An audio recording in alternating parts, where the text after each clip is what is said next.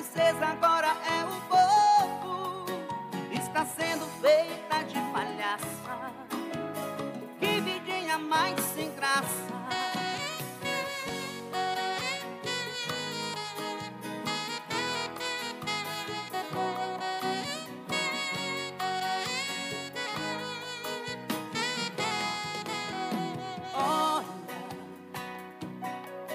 Refrescar sua memória, vou te dar uma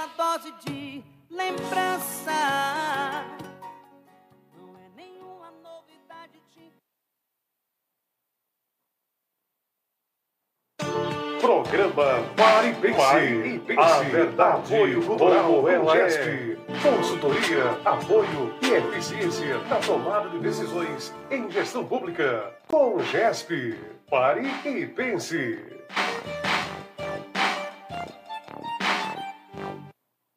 Pare e pense com Jadiel Lopes.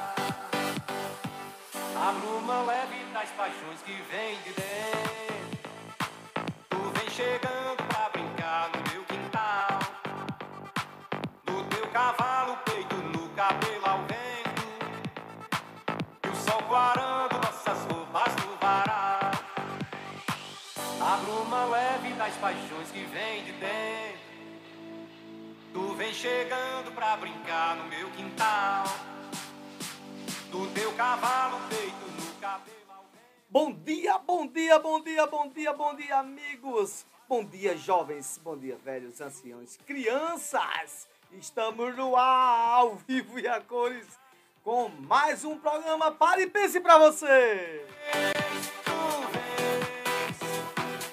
O programa que leva para você mais informação para formar a sua opinião. E com a graça do nosso Senhor Jesus Cristo, estamos aqui, firmes, firme e fortes na nossa São Vicente Ferre, através da nossa âncora de rede, a Rádio Capibari Mirim FM 87,9. Pare e pense agora, todo sábado. Estamos aqui com a maior honra para levar para vocês informação de qualidade. Meu ouvido,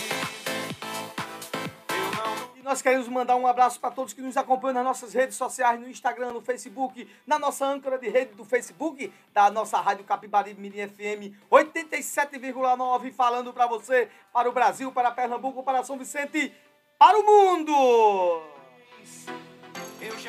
E você nos acompanha no Instagram, no TikTok, no YouTube e no Facebook ao vivo para vocês. Estamos no ar mais uma vez. O clima hoje está federal demais, está muito bom. As pessoas que estão na feira, que estão voltando, que estão indo, estão saindo de casa agora. Meus amigos da Achando Esquecido, da, de Cirigi, de São Vicente, aqui da sede. Um grande abraço, um grande abraço, meu amor e meu carinho. Um beijão para vocês, a todos vocês que esperam e que aguardam todo sábado o nosso programa Pare Pense, que tá pipocando de audiência, doutor Antônio.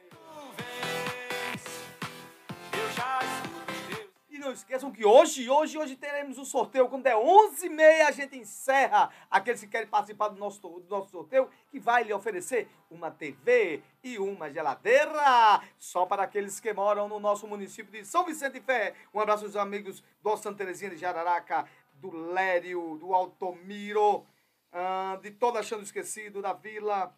Ah, de Cirigi, de toda a minha de Mata Limpa, aqueles que nos escutam pela rede, aqueles que não chegam ao nosso raio de ação, escutam pelas redes sociais. Meu grande abraço para vocês, minha gente, meu grande amor. E estamos aqui para informar vocês, principalmente aqueles que não podem falar. Aqui é a sua voz do nosso Pare e Pense. E não esqueçam, nós temos o nosso denúncia do Pare e Pense, denúncia do Fala Jadiel. Alguma coisa que você queira saber, alguma coisa que você queira reclamar, Manda lá um zap pra gente que eu esqueci o número agora. 9911 9109. E o pessoal que já tá ligadão aqui no nosso Instagram, meu grande abraço a todos vocês, vocês e pessoal do Facebook, das nossas redes sociais, não escutam pela rádio, é vocês que faz com que nos dê incentivo e força para continuar a nossa luta. Meu grande abraço para Valdemar Oliveira e Tiago Pontes, que já está aqui ligadão conosco. Gente, a gente vai de música daqui a pouco, a gente volta com nossa opinião. Pare e pense com Jadiel Lopes.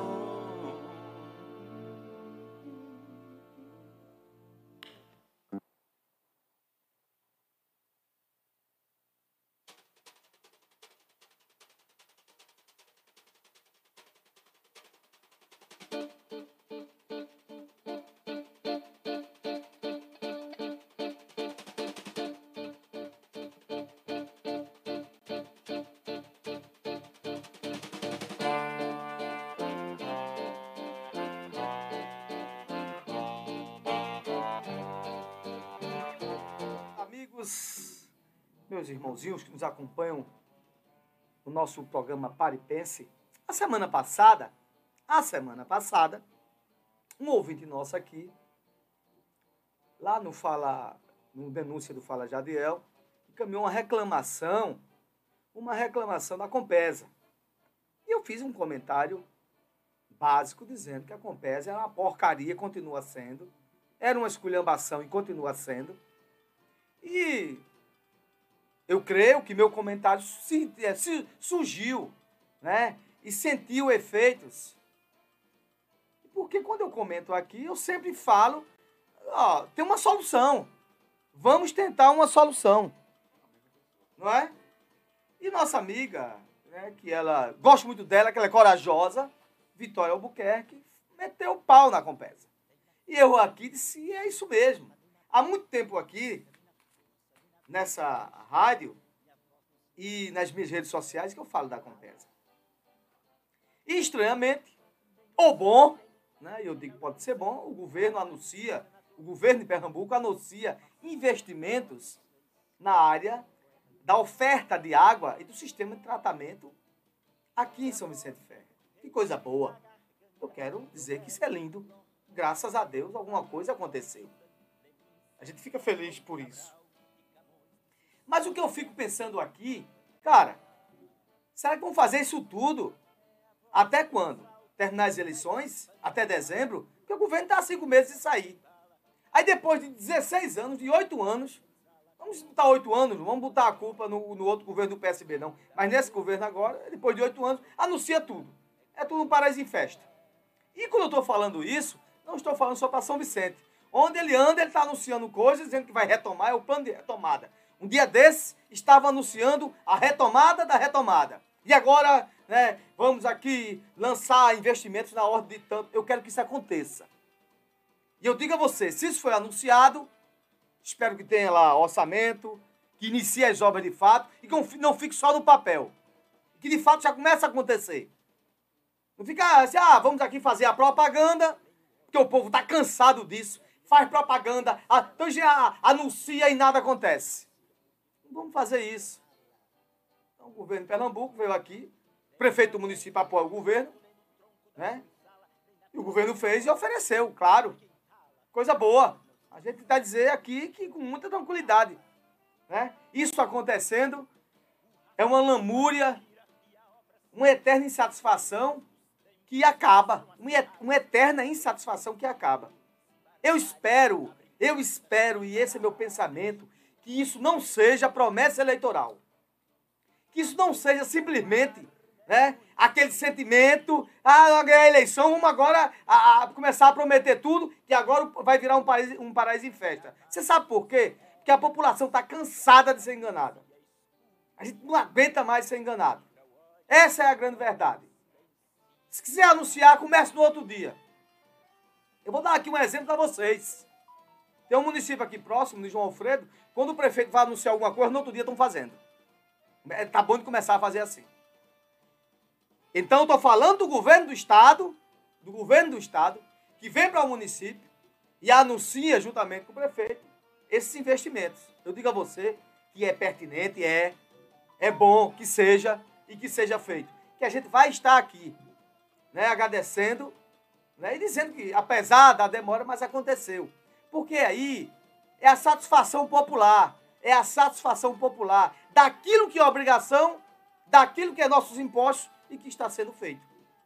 Então a gente espera que o governo de Pernambuco, né, que agora lembrou-se que existe São Vicente, que bom, que bom que agora o governo é, de Pernambuco lembrou, mesmo que esteja aí no fim. Né? Eu estou dizendo do governo atual, não estou dizendo aqui que o, o PSB aí, nas suas conjunturas eleitorais, não vá fazer o seu sucessor. Não estou falando disso. Isso aí é outra questão. Isso é questão de eleição, e eleição o povo vai decidir. Eu estou dizendo que esse governo agora lembrou que São Vicente faz parte do mapa de Pernambuco. Água, perfeito. Que tem sido uma tragédia na nossa vida. Eu não vou falar mais de estrada, que já é cansativo. Eu acho que a gente vai ter que fazer, sabe o quê? Se juntar todo mundo, cada um levar um, um, um caminhão de terra, né? um, aquele, né? um carro de mão de terra e tapar os buracos do trecho que vai daqui a Sirigi o Porto de Macaparana leva o trecho que vai de Macaparana a São Vicente e o de Macaparana leva do trecho que vai de Macaparana a Timbaúba e, o tre e a parte também que de Sirigi até a Vicência, que já está ficando na desgraceira e, e aí sucessivamente Bom Jardim até Limoeiro. Porque é o que vai acontecer. Mas vamos voltar para a água. Então, que bom que esses investimentos foram anunciados. A gente espera que isso aconteça. Só que agora, eu vou agora ler, eu vou agora ler, né? A eterna angústia, a eterna angústia do loteamento de Miguel, Arraes. A eterna angústia, o eterno sofrimento do Miguel Arraes. E aí, ninguém faz nada. A semana passada eu disse, olha, já que a Compesa não está fazendo, a prefeitura vai e faz alguma coisa. Mas agora eu vou ler para você aqui o relato da nossa irmãzinha Vitória, que é a representante lá. Está sendo a representante né, do loteamento Miguel Arraes nas angústias da falta d'água. Na madrugada de hoje, às 5h30, 5h30 da manhã, hoje, a Compesa deixou o que todo mês deixa para nós. Conta, mais uma conta de água, que não usamos. Que não usamos. Relato, abre aspas, de Vitória e da comunidade do Miguel Arraes. E aí ela diz: parem de nos tratar assim como seres humanos e não indigentes. As- Que vocês manobram. Se não vão abastecer nossas casas, não mande o consumo, pois não usamos essa água. Vitória, não se preocupe. Essa semana que vem agora, eu, estou- eu vou entrar com a ação, uma ação popular, o Ministério Público, e a gente vai pegar as assinaturas do pessoal do Miguel Arraes, vou me organizar, para tentar com uma ação popular, para que a partir, a gente vai dar entrada na justiça, para que a partir da data da decisão da justiça, os moradores do Miguel Arraes de Alencar não paguem mais a conta de água, até que o sistema de abastecimento seja regularizado. Vou pagar o quê? É um serviço. Se você não presta o serviço, você não paga. É assim em qualquer relação do mundo. Você paga, presta o serviço, recebe. A gente paga a água, a água não vem. Então pronto, a gente vai se unir nessa luta. né? O programa Pare Pense vai se unir, o Fala Jadiel, a Rádio Capibaribe Mirim FM, que defenda aqui os interesses do povo. E vamos sim entrar com ação popular, como fizemos um tempo atrás lá em Sirigi, que não chega- chegava água. Sirigi tinha uma, ba- uma barragem, colocaram a barragem de Vicência, que fazia ali limite com Sirigi, e de repente Sirigi tinha dois, dois sistemas de abastecimento, terminou sem nenhum, e o povo sofrendo com falta de água. Então vamos fazer isso. E em outro parágrafo, Vitória fala: estamos cansados desse descaso. Nós também. Nós vamos nos unir nessa luta, Vitória. Tome providência. Vamos buscar nosso direito de maneira jurídica. E é isso que nós vamos fazer. Temos já um advogado. Vou colocar o advogado nosso à disposição de vocês. Nosso loteamento é sofredor, e eu conheço. No abastecimento de água, sofrível. Não é de hoje. E é verdade. Esse problema do abastecimento de água lá do Miguel Reais é uma miséria. Ninguém resolve aquela porcaria. E eu já disse, olha, já que a Compesa não resolve, a prefeitura vai lá, bota um cano e resolve. Tira uma, faz lá uma ligação da- do próprio abastecimento que vai do Padre Nazarano ou de outra região do, do, do- Recreio, sei lá. Resolvam. Tem engenharia né, para isso. Tem que resolver. Não pode deixar a população sofrendo sem água. Nosso loteamento é sofredor no abastecimento de água. Não é de hoje que lutamos. Somos trabalhadores. E o que buscamos é ter nosso direito respeitado. Fecha aspas, Vitória Albuquerque. Vitória, a gente aqui se abraça na sua luta. Água é um direito. E veja só que tragédia, estamos no inverno, em pleno inverno. Barragem tudo cheia, barragem do Cruzeiro, barragem lá de Vicência, de Sirigi, lá do Vale do Sirigi, que faz de divisa ali, entre Sirigi e que é São Vicente aí, e, e, e Vicência. E não chega água de jeito nenhum. Imagina se fosse verão. Ah, o verão, as barragens estão secas, não tem água. Está agora comprovado que é incompetência, porque temos água, temos inverno, estamos tendo inverno ainda, as barragens tudo cheias e não chega água. Mas sabe o que é que eles são eficientes? Para chegar a conta. A conta é uma maravilha. Toma conta, toma conta. E não paga essa porcaria. Compesa, vocês são os imbecis. É isso que vocês são. Agora me processem. Eu estou preocupando com o processo, não. São ladrões, são os corruptos. Porque as pessoas chegam conta, mas não chega água. Isso é, isso é, isso é, isso é roubar as pessoas. Vocês são ladrões. É isso que vocês são. E quem tiver compactando com a Compesa é a mesma coisa. Então tem que tomar uma posição. Essa é a posição. De- aqui eu estou para defender o interesse do povo. Não estou aqui para silenciar e para calar, não. Esperando que tudo, que tudo seja pior. Que tudo seja pior. Que tudo só dê ruim. Não, não, não, não, não. Não sou desse tipo. Tem canalhas aí que esperam ficar caladinho. Gente aí, ó. Não, deixa ficar pior. Quanto pior, melhor. Não, não, não, não. Quanto pior, melhor, nada. Quem está no poder, quem está no poder tem a obrigação de atender a população, porque é dos nossos impostos que essa porcaria funciona. Então, se não está bom, tem que ficar bom.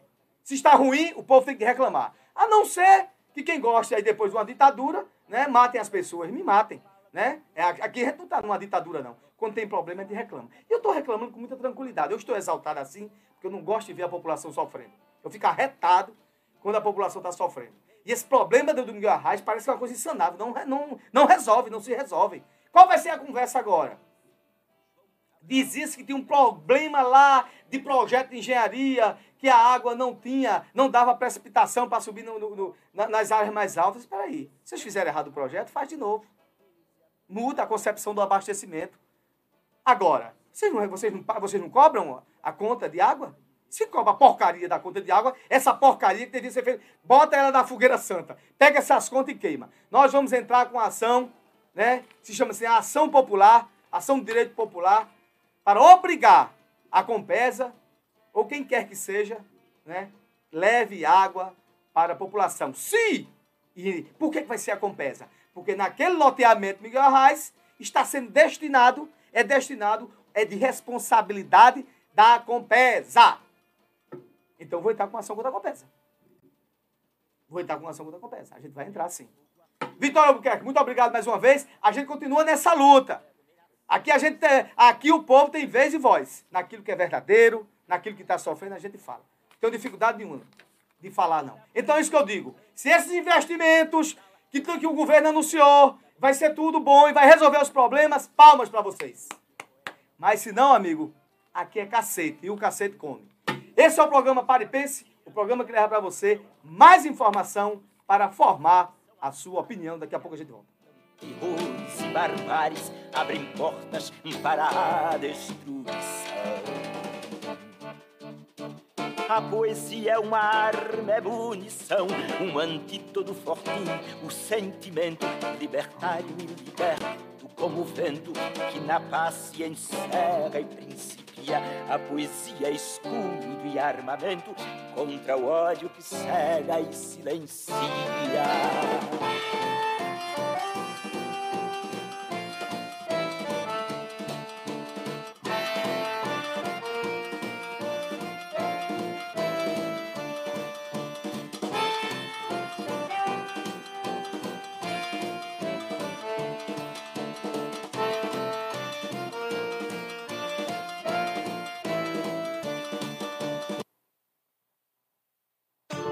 Pare e pense com Jadiel Lopes. Programa Pare e Pense. A verdade como ela é.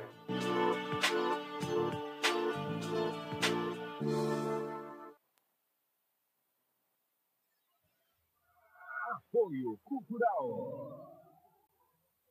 Na hora de cuidar bem da sua moto, não pense duas vezes. Ramon Motopeças é o lugar certo. Precisou? Procure-nos. Ramon Motopeças. Peças e acessórios. Troca de óleo, lubrificação e serviços em geral. Com menor preço da cidade. Ramon Motopeças. Eficiência em tudo que faz. Na PE 89, em frente à Prefeitura de São Vicente Ferrer. Ramon Motopeças. Fone 99473 9291. Apoio Cultural. Atenção, cliente amigo, na hora de comprar, Varejão Muniz é o seu lugar. Aqui tem tudo que você procura. Tem açougue, frutas e verduras. Tem lanchonete e tem padaria. Venha fazer economia. Venha suas compras com sucesso. O Varejão Muniz. Esse é o lugar certo. Varejão Muniz, padaria, açougue, frutas, verduras, legumes, bebidas e muito mais. Varejão Muniz, o seu supermercado. Varejão Muniz. Materialize seus sonhos. Na hora de pôr a na massa, venha para o lugar certo. Casa Nobre Materiais de Construção. Tudo o que você precisa em um só lugar, com o melhor preço e o melhor atendimento. Dispomos de toda a linha de tubos e conexões, ferramentas, tintas, material elétrico e hidráulico, areia, cimento e coberturas, da fundação até a caixa d'água. Solicite já seu orçamento. Na Casa Nobre você via Pix, boletos e em todos os cartões de créditos. Casa Nobre Materiais de Construção. Está localizada no loteamento Padre Nazareno, em São Vicente Ferrer. Fones 99541-2837 ou 97328-5664. Organização Sérgio Moura e Núbia Nóbrega.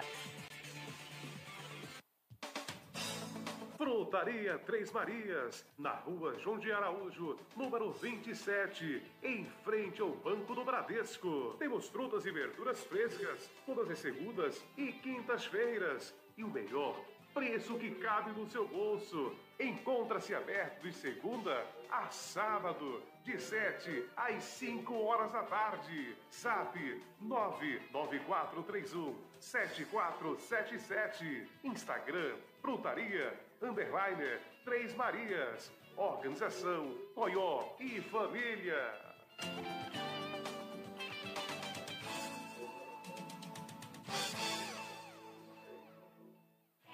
Guga Motopeças, peças, acessórios e serviços em geral. Tudo para sua motocicleta com preço baixo e itens de qualidade. Aceitamos os principais cartões de créditos. Guga Motopeças, sempre com o objetivo de oferecer o que há de mais moderno e criativo no segmento de motopeças, a fim de conquistar a preferência de clientes que optam por equipar sua moto com o que há de melhor. Por isso, entregue a sua moto a uma equipe de profissionais capacitados. Guga Motopeças, na PE 89, em frente à Academia das Cidades. Fone ou WhatsApp 992612979.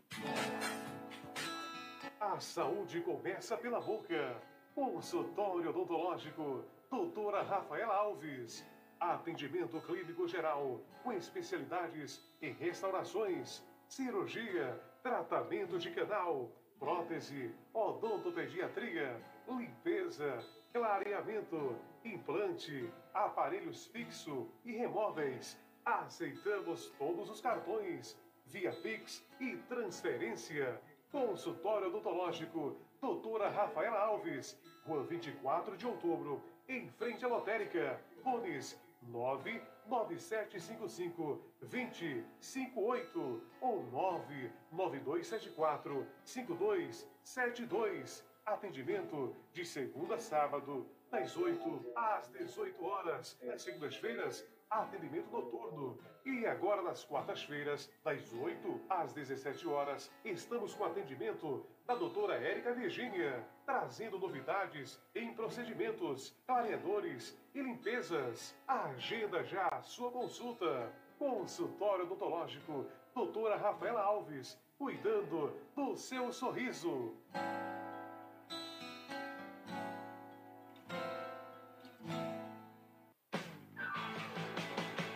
Instituto Adelino Silva. Aulas para a vida. Valores para sempre.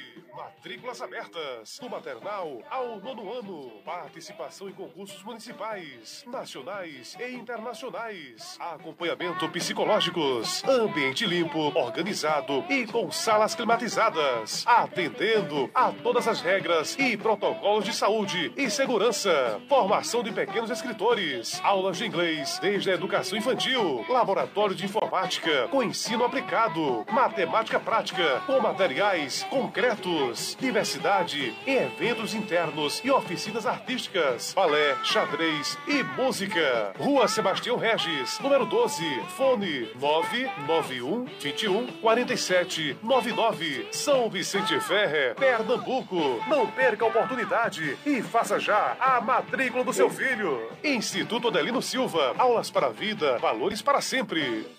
Escola pra gente aprender. Pare e pense com Jadiel Lopes. Voltamos, voltamos, voltamos ao nosso programa Pare e Pense, programa que leva para você mais informação para formar a sua opinião. A gente quer mandar aqui um grande abraço aqui, que acabou de entrar nas nossas redes, manda um abraço para nós, que está nos acompanhando. Maria Reis, que é candidata a deputada, a deputada federal, irmã de Maria Reis, Maria Reis, Sebastião Oliveira, nosso irmãozinho, candidato a vice-governador na chapa de Marília. Marília também, o pessoal da equipe da assessoria dela sempre nos acompanham. Valdemar Oliveira, nosso deputado federal, e Tiago Pontes, nosso deputado estadual. Um grande abraço para vocês. É, aqui eu tenho aqui uma pergunta aqui. Jadel, como é que está o andamento da TV Caparimirim? A TV Caparimirim é uma autorização é, é, do governo, né, é uma, é uma concessão. A concessão é do Estado Direito nosso, da Rádio Caparimirim FM. A gente tem dificuldades, é, tem dificuldades só na questão hoje, da questão da aquisição do transmissor. O transmissor está aí hoje em, em, em torno, né? eu tenho que comprar. A gente já tem que comprar já um transmissor digital em torno de 400 a 500 mil reais. Então a gente está aí buscando parcerias, né, porque o problema só é o transmissor. A gente já vai iniciar aqui a ampliação do nosso prédio, da nossa Rádio Cabarimirim FM. É isso aqui para trás que a gente tem aqui uma área.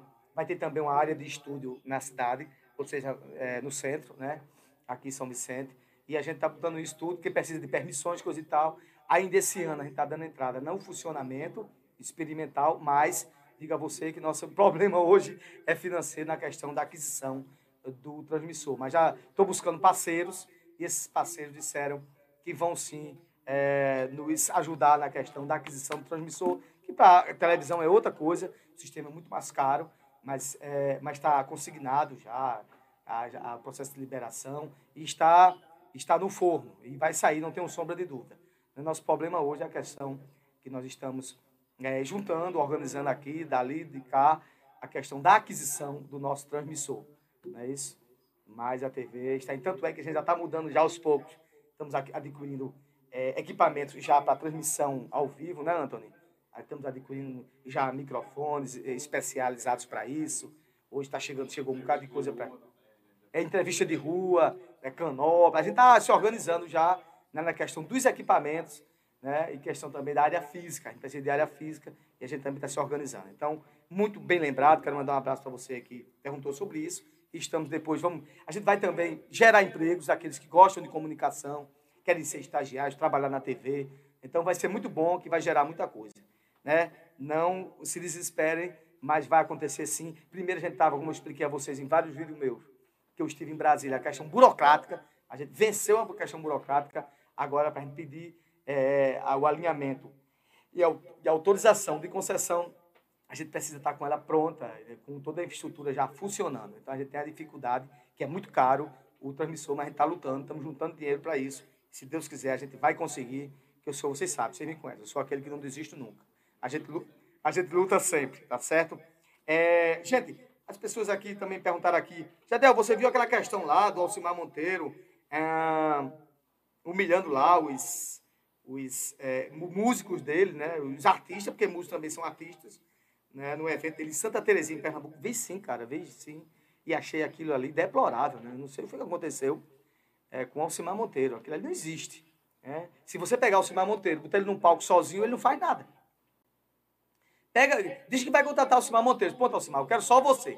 Fique só lá no palco, sozinho. Tem nada, não tem um músico, não tem ninguém. É um desastre. Então eu acho que ele passou do limite. Achei também muito capenga as desculpas que ele pediu.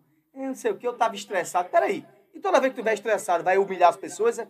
Humilhar, humilhar justamente os parceiros que ajudam ele, que ajudam ele até hoje, 27 anos de banda, 30 anos de banda, a ele crescer. Ele não cresceu sozinho, não. Ele cresceu com aquela banda dele, fazendo é, é, os arranjos, né? melhorando a situação de concepção musical. Que perturbação é essa?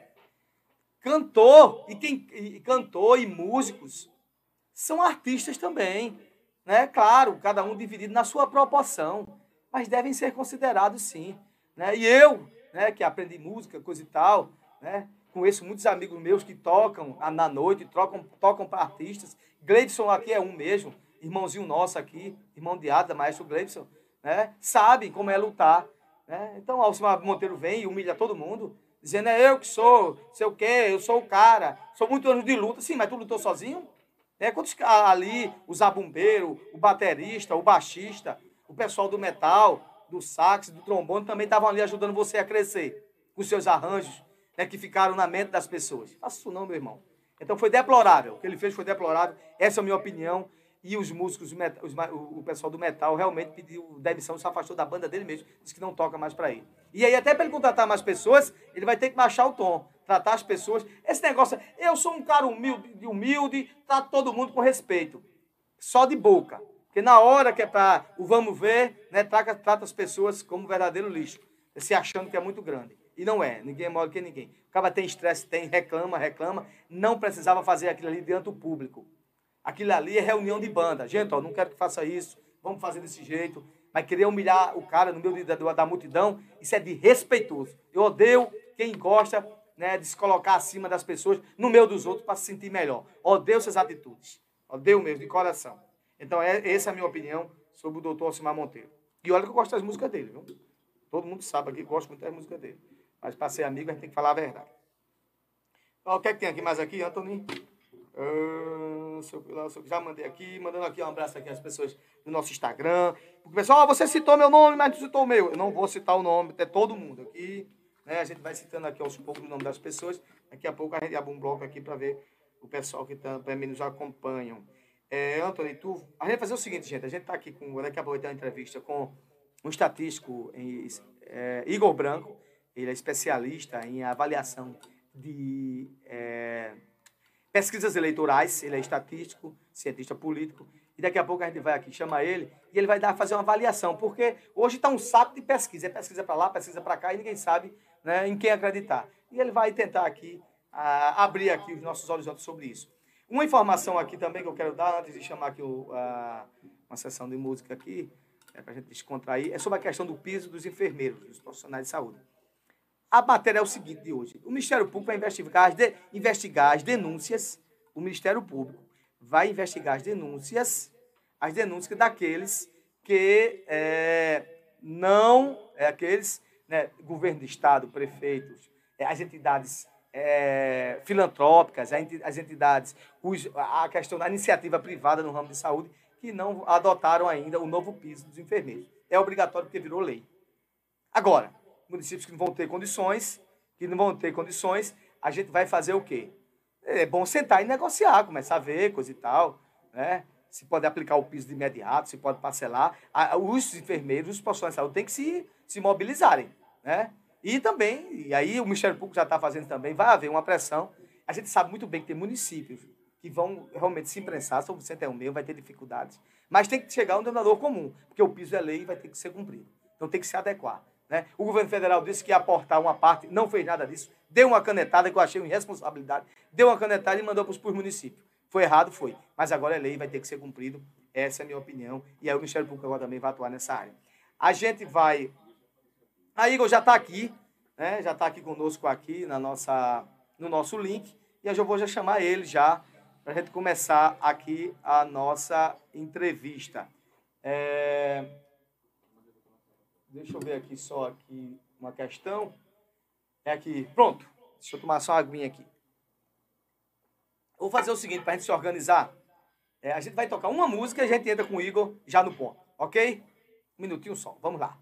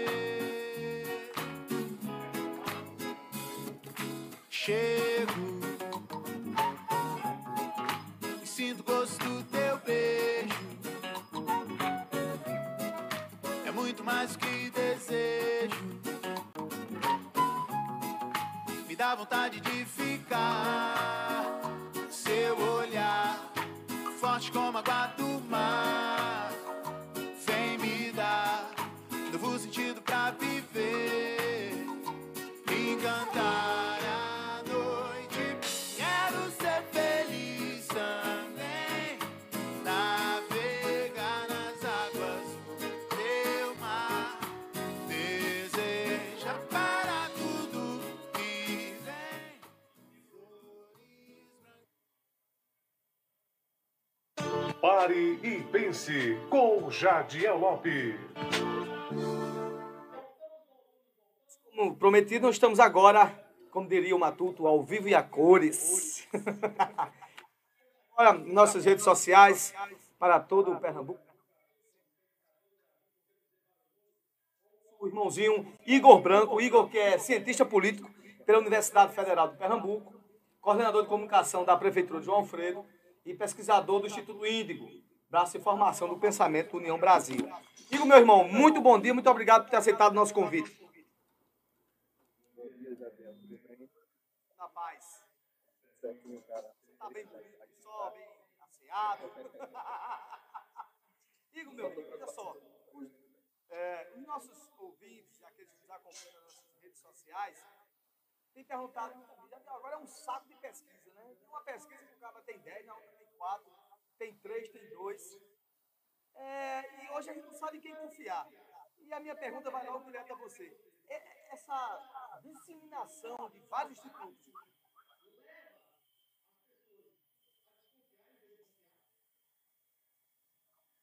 Com certeza, com certeza.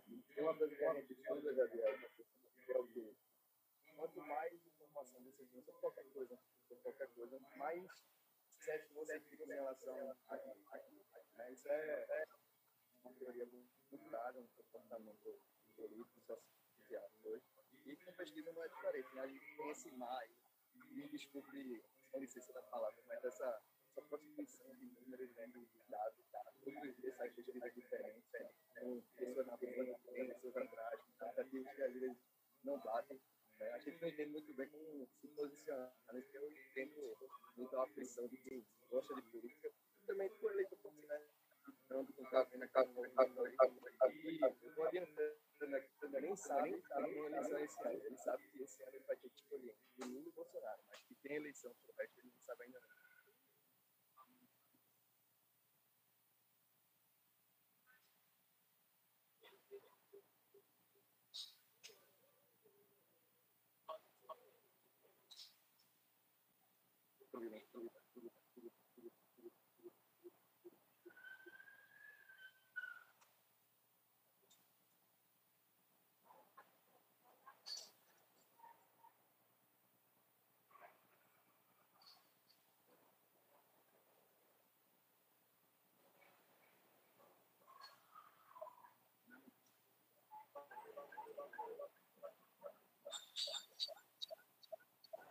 Foi meu velho, meu velho.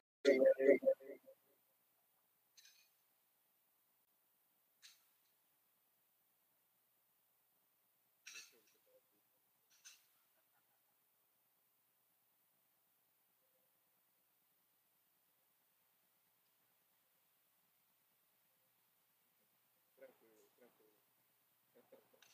Aconteceu em melhores famílias.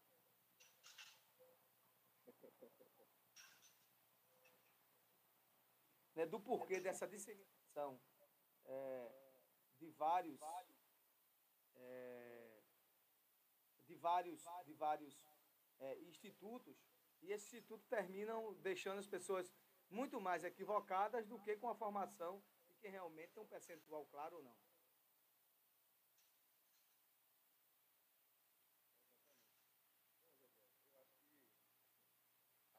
Ela acontece muito mais quando você tem um oceano de informação. Um comportamento político, quando você vai estudar um de pessoas, você vai estudar um pouco de reações. É, quanto mais informação você joga para aquele público, isso seja em qualquer sentido, mais as pessoas ficam céticas em relação àquela informação. Então, eu acho que essa justamente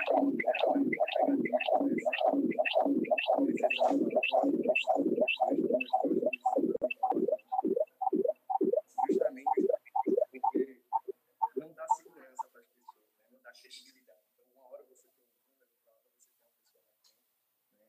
e você não consegue entender muito bem quando você se posicionar ali, quem confiar.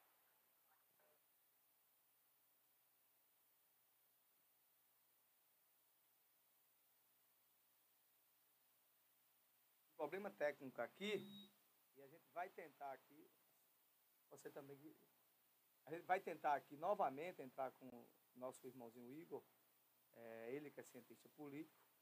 A gente vai ver aqui o que foi que houve e daqui a pouco a gente volta. Só um minutinho.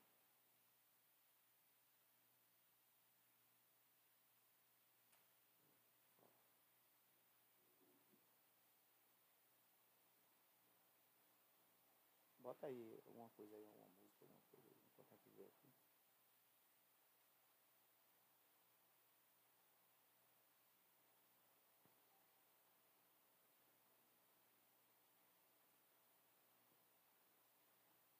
Sonhos muitas vezes são segredos que a gente guarda e nunca conta pra ninguém. Sonhos muitas vezes mostram medos que a gente nem sabe que tem. Às vezes sonhos mostram o futuro. Às vezes o que já passou. Às vezes são histórias impossíveis. Mas tudo foi real no tempo que durou. Sonhos são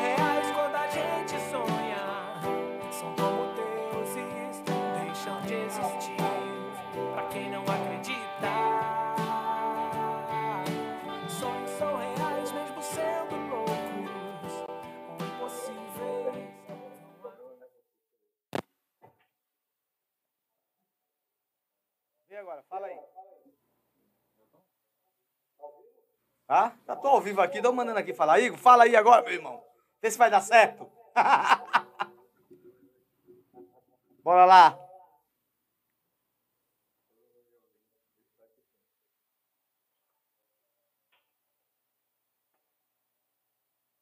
Dê um alô aí. Pronto, agora vai. Vamos lá, bom dia, bom dia. Faz de conta você começou agora.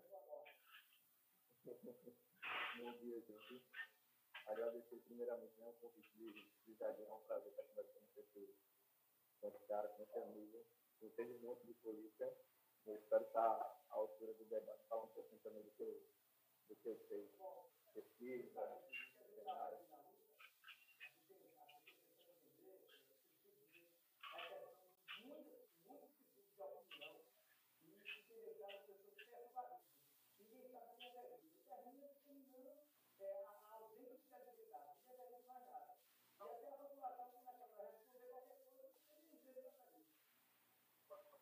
Exatamente, exatamente, Adu. Como eu bem disse, eu acho que, tem estudo, né, tem teoria por trás disso, mas quanto mais informação você joga para as pessoas em relação a qualquer coisa, mais certo as pessoas vão ficar. Né? A gente teve um exemplo claro disso aí na, na pandemia.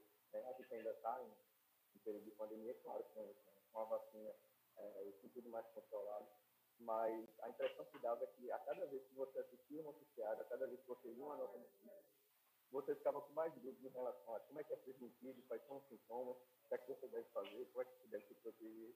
E eu acho que com pesquisa não é diferente. Tá? Com qualquer tipo de informação, na realidade, não é diferente. No momento que você tem uma massa, um volume muito grande né, de números, um volume muito grande de institutos, você não sabe o que confiar. Né? A, a gente tem sempre aquele viés assim, de ir pela autoridade. Né? Ah, eu já conheço o Ibope, já conheço essa folha, já conheço tal instituto, já ouvi falar nesse nome aqui. Ou se não, tal canal de, é, de de comunicação já divulgou esse, esse instituto aqui, eu vou seguir por ali. Né? Mas o público em geral, né, o, o eleitor médio, fica confuso em relação a esse marco. E, assim, é, é uma crítica também a, a quem está por dentro, né, quem, quem, quem faz parte é, desse pessoal, desses pesquisadores. Eu acho que isso é muito negativo para a gente, que acaba prostituindo a, a profissão. Eu acho que acaba desinformando mais do que informando o processo de pesquisa eleitoral, pesquisa de um modo geral, para a população brasileira, não só aqui em Super Comando, também nos Estados Unidos, né, eleição presidencial lá, é, ainda é muito nebuloso. Ninguém sabe muito bem como aquele número aparece. Você assiste lá William Bonner falando e podiam dizer essa avaliação de governo. Tem muita gente que diz assim: eu nunca fui pesquisado, eu não conheço ninguém que, que foi entrevistado. Né? Tem muitas dúvidas em relação a isso.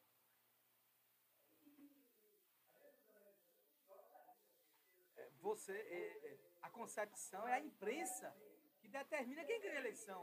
Porque o Instituto disse que o candidato Biden ou Trump, ou quem quer que seja lá, desde que o mundo é mundo, criou-se imprensa, a imprensa determina quem ganha a eleição. Aí o cara diz, ah, eu perdi, então pega e agradece ao outro. Eu acho que a eleição americana é muito mais duvidosa do que qualquer instituto do mundo. E todo mundo acha que os americanos é exemplo de alguma coisa. Eu sempre fico impressionado É com aquilo ali. verdade. É verdade, é verdade. E lá você tem um aditivo, assim, tem, tem dois fatores, né? São fatores novos que são fatores da política, não necessariamente da pesquisa, né? Da parte técnica. Que é o quê? Primeiro você tinha um voto envergonhado lá, então eu apoio tal candidato, mas tal candidato, né, na, na- no senso comum, na imprensa, enfim, no ambiente de convivência, é, ele não é tão valorizado assim, ele não é tão estimado, ele tem algumas opiniões contraditórias, e eu tenho vergonha de expor aquilo ali. Então, a partir do momento que o, que o pesquisador chega até você vai fazer né, um, um- um questionário, vai fazer um levantamento é, da sua opinião, você, opa, é, vou né, esconder isso aqui, não vou falar dessa maneira. Então, tem esse fator, né, esse voto escondido, e tem a questão também é, de uma, uma mudança realmente técnica na, na, na, na coisa. Né? Você tem uma abstenção muito grande já nas eleições americanas. Você viu que a última eleição, a gente, a gente foi uma eleição, aquela campanha de, pelo amor de Deus, para votar, pelo amor de Deus. Né? Que nem que seja por, por, por carta, mas participe do, do processo eleitoral. Então, acho que os institutos, assim, de modo geral, todo, ainda tem muita dificuldade em relação a isso. E são movimentos da política, né? A abstenção e esse voto envergonhado são coisas que não necessariamente estão num ambiente técnico de quem, de quem pesquisa, de um estatístico, de um sociólogo. Igor, uma, uma pergunta. É, veja só, essas discrepâncias nesses percentuais, nos números, isso vai de acordo com cada metodologia e porque a gente sabe muito bem que hoje tem a pesquisa presencial, que no meu entendimento ela é mais confiável, né? Dependendo do seu, mo- do- da sua aplicabilidade, do que a que é feita por telefone. Essas discrepâncias a gente vê nitidamente que quando é presencial é um percentual e quando é por telefone é outro, é outro resultado. Qual a mais confiável? Se chega mais Olha, eu vou, eu vou falar de três pontos aqui. Eu acho que são três possíveis eixos para você entender se é uma pesquisa confiável ou não e quais são os principais âmbitos assim, de falha. Primeira coisa, como é que dá para falhar né, a pesquisa? A primeira parte é a parte técnica. Né? Então, é justamente o que você está falando. Ó, fui contratado, né? o que é que eu vou fazer agora? Vou decidir qual método que eu vou utilizar. Então, vou fazer uma pesquisa online, vou fazer uma pesquisa presencial, vou fazer uma pesquisa por telefone. O modo tradicional, né, um modo que a gente geralmente estuda e se debruça mais, é realmente o modo presencial. Né? Aquela é, espécie de censo, né? Então, aquele papel que está acontecendo justamente agora, né? É, o IBGE está tá, tá rodando os seus início Deus, graças a Deus. Então, aquele modo lá, o pesquisador chega com tablet, com a prancheta, até a casa do, do, é, do, do, do, do entrevistado, e tem aquele contato direto, né? Aquele contato direto realmente, ele tem prós e ele tem contras, né? Quais- Quais são as principais diferenças? Vamos colocar as duas aí. Pesquisa por telefone e pesquisa presencial. Pesquisa por telefone, você ainda não consegue abranger todo mundo. Né? Então, por mais que a malha de, de, de linhas telefônicas seja grande, é, por mais que a tecnologia já tenha chegado em muitos lugares, vamos pegar o exemplo aqui de Pernambuco, por exemplo. É, você tem localidades, comunidades, sítios, distritos, em que a linha telefônica não é tão boa, que o sinal não é tão bom, que a antena não é tão boa. Então, para esse cenário, né, para o cenário brasileiro, eu acho que o pesquisa de telefone ainda tem muito a avançar. Então, vamos partir para o padrão ouro, que seria a pres- a pesquisa presencial. Dentro da pesquisa presencial, ainda tem dois jeitos de você fazer essa pesquisa, né? Assim, de modo geral, e desde quem, quem for da área. Você tem como fazer em casa, né, rede social, você tem como fazer um ponto de fluxo. E aqui eu já trago um exemplo para a gente entender um pouquinho desse número. O Datafolha, eu acho que em 2020, 2018, é, ele teve um, um, de acerto se aproximando é, das eleições maior do que o Ibope. E tem uma diferença brutal, assim, como o Datafolha é, faz a, a pesquisa presencial e como o Ibope faz. O Ibope geralmente fazia pesquisa presencial residencial, ou seja, vão na casa das pessoas. E o Datafolha não, o Datafolha pegava pontos de estudo. E aí, assim, gente entrar nos pormenores de como isso é feito, imagine, o Datafolha ele vai de casa em casa, faz todo o processo amostral, aquele processo estatístico, e o Ibope, e- o Ibope no caso, né? E o Datafolha escolhe alguns pontos de fluxo principal e qual é a diferença grande disso aí? Porque com a pesquisa de ponto de fluxo, você consegue medir o sentimento das pessoas na rua. Né? É, aquelas pessoas que estão andando ali, estão circulando por ali, então, isso tem um, um contato mais direto com, com, com o eleitorado. Então, o primeiro ponto está batido, né? Pode ser erro técnico. E aí você vai entrar em erro de amostra, ou seja, os dados que a gente tem, né? Estou falando como pesquisador. Os dados que a gente tem aqui são antigos, então você pega, sei lá, por exemplo, um município qualquer de Pernambuco. Aí ele tem 10 zonas eleitorais, né? 10 zonas eleitorais, vamos colocar assim. Tem uma zona eleitoral que corresponde a cinco ou quatro localidades. E todo mundo que mora naquelas cinco ou quatro localidades vota naquela zona ali. Então, não necessariamente é, é, eu- vou conseguir saber proporcionalmente onde é que tem mais gente morando. Então, eu tenho que partir para outra cidade. Concorda comigo, né? Então, eu vou para o centro. Pô, o centro é de 2010. isso, isso. Eu vou para o PENAD, né? Pesquisas relacionadas à, à educação. Então, isso é falado, mas tem essa dificuldade também de você definir pô, quantas pessoas, quantas, quantas mulheres eu vou entrevistar, quantos homens eu vou entrevistar, quantos jovens eu vou entrevistar, quantos questionários eu vou aplicar nessa localidade.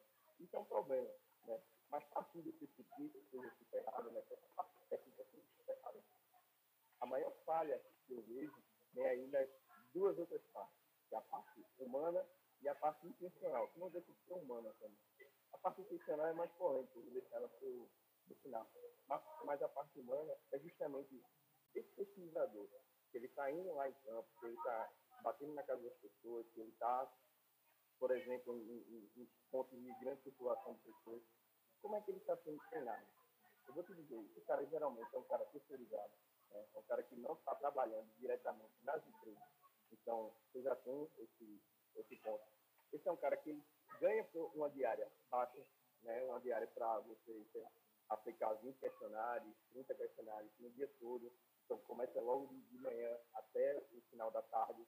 É, aquele cara que está cansado, sei lá, bota um ticket aqui de 60 reais, 80 reais. Exatamente. E, e- e ele recebe pouco, ele não é treinado. É, os mecanismos assim, de, de validação, ou seja, de controle dele, então, os, os institutos não investem em, em, em quem está coordenando a pesquisa e não investem em treinamento. Eles geralmente também não, não investem em controle, ou seja, se você está com tablet, tem sistemas que permitem que você grave a pesquisa. Claro que a gente sabe que o dado de todo mundo é sigiloso que está respondendo ali, mas você tem certeza que aquele cara realmente entrevistou alguém. Quando você vai montar o questionário, você tem um ciclo médio de resposta né, das perguntas. Imagina, tem 10 perguntas no questionário. Então, você demora um minuto e meio, dois minutos para responder cada uma. Então, se aquele cara ou passou muito de tempo, ou respondeu aquele, aquele questionário com um tempo muito curto, pô, tem alguma coisa errada. Né? Então, são alguns critérios que você tem em relação a controle. Outra coisa, geográfico, né? Então, se você está com um tablet, você consegue saber se o cara realmente está naquele ponto ali que ele, que ele que estar pesquisando, você não está muito na região, né? Porque às vezes você chega em região muito remotas, é, comunidades, enfim. Na zona rural, geralmente acontece muito isso, e realmente é difícil o acesso, você não tem certeza se aquele cara realmente está ali. Então, são vários, vários critérios de controle que escapam, assim, tanto do conhecimento do público, de modo geral, como também do olhar de quem está é, fazendo, elaborando essas pesquisas. E aí você tem, assim, erros diversos que vão além daquela margem de erro que a gente fala de 2, 3, 4, 5%. Isso aí é a parte técnica, né? A parte de erro humano é muito, é muito maior do que essa. Então, tem isso. Tem isso. E tem outro fator. E aí é, entra no fator mais do, do, do treinamento, né? de como você vai abordar. Qual é a, a visão que eu tenho de quem já fez bastante pesquisa, de quem já para campo? É, geralmente, né, você chega numa, numa cidade do interior, qual o principal ponto de renda, né, o principal é, mobilizador de emprego, de tudo? Prefeitura, né? Prefeitura daquela cidade. Então, chega um entrevistador e vai entrevistar uma pessoa que trabalha na prefeitura. Primeira coisa que o cara pensa se aquele cara não, não se identificou, não fez uma apresentação, ó, muito provavelmente essa pesquisa aqui é da gestão. Né? Então, eu fico constrangido de falar mal da gestão. Exatamente, eu fico constrangido de falar mal da gestão, eu tenho medo de perder benefício, eu tenho medo de perder meu emprego. Se o Então, cara for visão falar mal do candidato do, do- da gestão, ele já perde já o- a unha dele, né? Exatamente. Eu tenho medo, eu fico constrangido, esse dado vai ficar subestimado. E do mesmo jeito, se for o contrário, né, se ele fizer a percepção, não, olha, eu não trabalho na, na, na prefeitura, é aquele cara que está entrevistando, provavelmente é, então eu já tinha uma visão assim, regular, né, média da, daquela gestão, mas agora eu vou colocar para subir, né, eu vou falar mal e realmente. É, então tem, tem esse aspecto. Na minha, na minha experiência, quando um, um instituto cria, ele tem que ter uma apresentação, né? A gente também preserva o nome dos pesquisadores e tudo mais, mas eu dizer, ó, bom dia, estou realizando uma pesquisa aqui para entender um pouco do cenário, a gente não tem vínculo nenhum com, com o governo, mesmo que seja contratado, tá? mas que isso influencia na, na, é, na, na resposta final, a gente não tem vínculo nenhum, você pode ser mais sincero e aberto possível, essas respostas aqui são todas sigilosas, você não vai perder nenhum benefício respondendo ou, ou, ou, ou deixando de, de, de, de responder alguma pergunta, pode ficar tranquilo em relação a, a isso. Então, isso já dá uma, uma, uma quebra em situação entrevistada. E outro ponto é justamente aqueles votos envergonhados, ou seja, a percepção do senso comum. Imagina aí, Gabriel. Imagina que você chega nos Estados Unidos, né? É, e você tem Trump, assim, com seu jeitão, e não estou fazendo um juízo de valor em relação a, a ele. Mas que, assim, se pegar a mídia tradicional, 80% de veículos, 70% de veículos aí, realmente era o contrário a várias declarações dele. Você vai ser pesquisado, né? Você vai ser entrevistado. Você é um eleitor trampista, você, assim, mora na, na, na, na zona rural americana, por assim dizer, e o cara vai perguntar, pô, você vota em quem? Né? Imagina que for uma pergunta, pô, as eleições vão acontecer em tal, em julho, não sei o que, a data, não sei o que, você votaria? Pergunta, pô, Aí você, caramba, eu não vou dizer não. Então, lá no dia eu vou, eu vou votar nele, mas aqui, o cara me perguntando assim, de cara, ou se não, pior, o cara vai apresentar a lista, né, que hoje em dia a gente faz outras coisas para tentar burlar isso aí, vai apresentar a lista, então ele fala os candidatos, pá, pá, pá, pá, Biden, aí ele fala Biden, tipo, dando um sorriso, isso o entrevistador, Trump, Entendeu? Então aí já matou. O cara que está sendo entrevistado, ele disse, pô, esse cara aí, ele.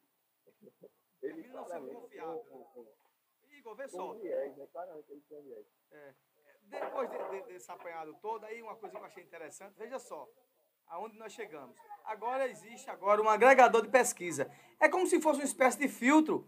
E nesse agregador de pesquisa vai dizer qual mais é mais confiável para que você tenha pelo menos assim um processo de opinião. Ó, essa daí chega mais perto.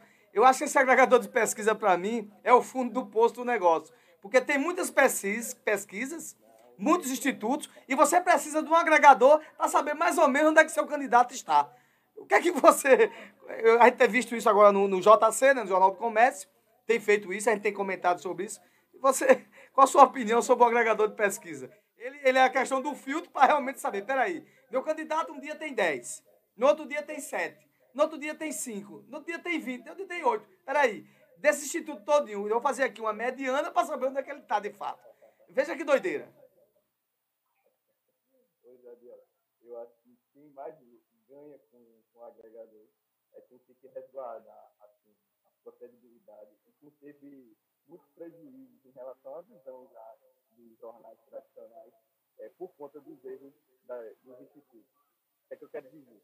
Eu quero dizer que a partir do momento que vai, um veículo de comunicação que nem o Jornal do Comércio, ele contrata um agregador, ele está tirando o dele da reta, assim, por assim dizer, e está dizendo, olha, a gente não está mais contratando um instituto de pesquisa, a gente não sabe de, que confiar. Parece que, parece que a- as autoridades maiores também não estão conseguindo entregar alguma coisa para a gente.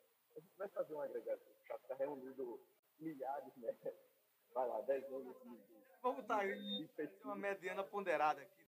Exatamente. E isso é o sentido prático, tá? o sentido que está por trás da coisa. Mas, falando de verdade, eu acho que é, é, é, é, é um ganho, é, é positivo que ele existe. É positivo porque, digamos, né, você tem inúmeros institutos. Aí tem o instituto que faz uma pesquisa é, que, é, que é telefônica e tem o instituto B que faz uma pesquisa que é presencial. Então, naquele agregador, não é simplesmente a, a, a mediana que vai entrar naquele caso, entendeu? É, você tem um, um, um percentual ali, um peso, para facilitar em termos do, do, do cálculo, que vai depositar mais peso para um, um tipo de pesquisa, ou então mais peso para quem é, teve um, um percentual de entrevistados maior do que para outro. Então, assim, não, é simplesmente você pegar os números e fazer uma, uma média. Então, isso dá um norte melhor. É, mas, ao mesmo tempo, não resolve né, o problema. Não resolve o problema porque você pode ter um instituto ali dentro daquele... daquele cálculo, muito discrepante. Os institutos estão discrepando, né? Você vai fazer uma mediana errada do que já está errado. Foi contratado, um cara que é o terceiro, é, é, terceiro ponto de falha, né? Que é aquela falha institucional, é a falha da, da negocial, tá? Ó, coloca aí que eu tô na frente, coloca aí que eu tô bom, eu, eu tive 10%, coloca aí que foi 12%, porque estica aqui um pouquinho, é, diminui aqui um pouquinho ali. É. Ô, Igor, veja só. É, eu tenho um dos nossos ouvintes aqui, amigo em comum nosso, disse o seguinte: que em breve nós vamos ter o Instituto de Pesquisa que vai pesquisar a própria pesquisa. agora vamos agora a, de fato e de direito. Desses institutos de Pernambuco que estão fazendo aí a prospecção de percentual dos candidatos a governadores. No caso, temos governadora também, temos duas.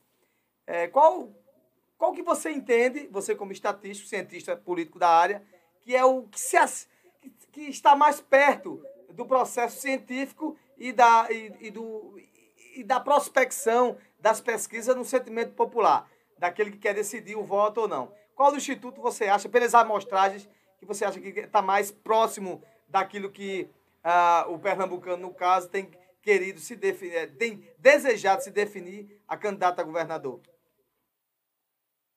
Olha, Gabriel, primeiro deixa eu, deixa deixa escapar um pouquinho, porque eu sou um sabonete. Vou ter um salvo de conduta aqui e vou te dizer que, pronto, você quer saber que, que uma amostra que foi feita, realizada uma pesquisa. Você entra lá no site do, do TSE, você vai lá no registro da, das pesquisas, as pesquisas que são divulgadas, elas que saem por lá, as que são contratadas particularmente não. Né? Quando você vai olhar na tecnologia, você vai olhar aquele, aquele ali, a impressão que passa é que todo mundo faz tudo certinho. A impressão que passa é essa. Né? Na realidade, eu acho que o filtro do, do TSE está muito abaixo do que ele deveria ter. A gente viu é, isso, né? Então, Lança pesquisa, divulga e acabou. Exatamente. Partindo desse princípio aí, você vai para a histórica. Né? Infelizmente, não é o, o, ideal, mas você tem que trabalhar com o que mais tem acessado, com o que mais tem se aproximado da realidade. Eu estou dizendo da realidade quando você vai abrir as urnas, né? quando você vai ver a votação. Eu continuo gostando do, do Datafolha. Né? O Datafolha vai lançar uma pesquisa agora na segunda-feira. É, então, eu, eu acho que é na segunda-feira. Eu acredito também que o IPESP, até pelo peso que tem, é, pela pessoa que está à frente, já, já, já trabalha muito tempo com ele. Eu, eu meu professor, a gente tem um contato legal com o Antônio Lavaredo. É, também é, é, é, um instituto que você tem que olhar para o bom velho. Tem institutos novos, aí você tem OPS, você tem Conectar. Então, OPS, eu acredito que saiu uma pesquisa na quinta-feira, é, que assim, foi uma pesquisa presencial, com 1.500 entrevistados, então eles têm também um, um, uma metodologia interessante. Eles são lá de, de, de, Minas Gerais. E, no mais, eu vou te dizer que o, o restante é meio nebuloso. Porque tem uma, uma, coisa interessante aí que é em relação a, pô, eu não citei aqui nem BOP, nem o novo IPEC. Por que, é que eu não citei? Nem, agora nem, é, o IBOP, né, que virou até uma expressão, né, você, uma expressão de estima, né, de pesquisa. Ah, eu não vou estar dando Ibope para fulano. É como você quer dizer, eu não, eu não vou estar dando... É, Ibope tá ruim, Ibope tá bom. É, é, justamente. É que nem cotonete, né, que nem, é, é, enfim, Assolan, alguma coisa assim desse tipo. É que a marca se tornou uma, uma expressão para caracterizar aquela coisa. Mas o que, é que aconteceu com o Ibope no Data? O Ibope errou muito, né? É, resultados muito discrepantes.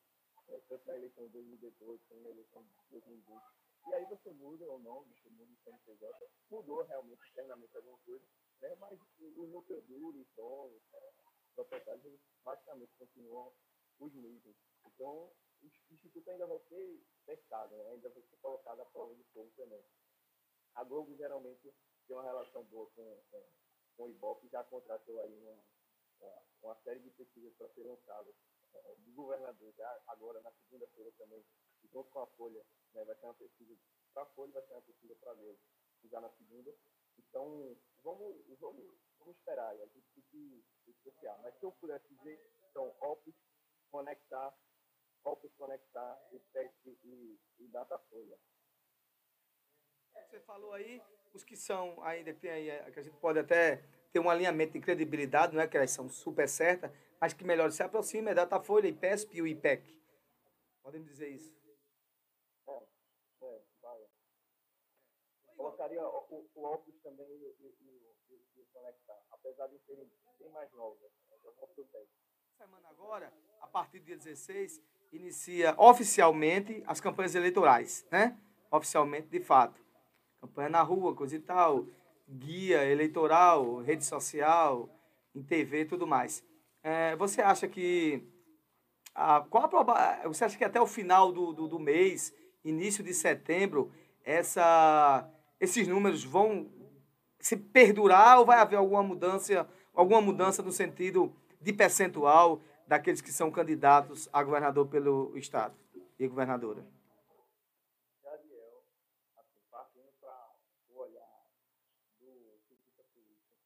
toda vez que eu vou pegar um número de pesquisa, eu não olho para a questão de voto e simular.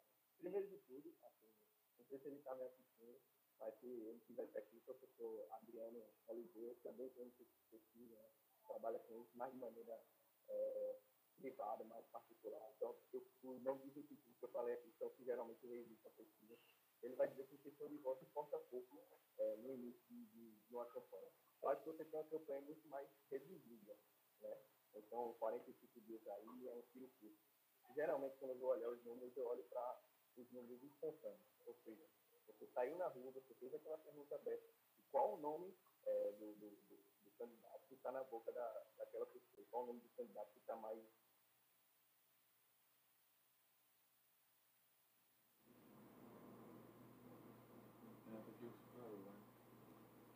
acabou a internet? A gente, a gente teve aqui, foi, a internet da gente aqui caiu, ah, voltou aqui, voltou a internet aqui, Igor, tinha caído aqui. Voltou? Voltou.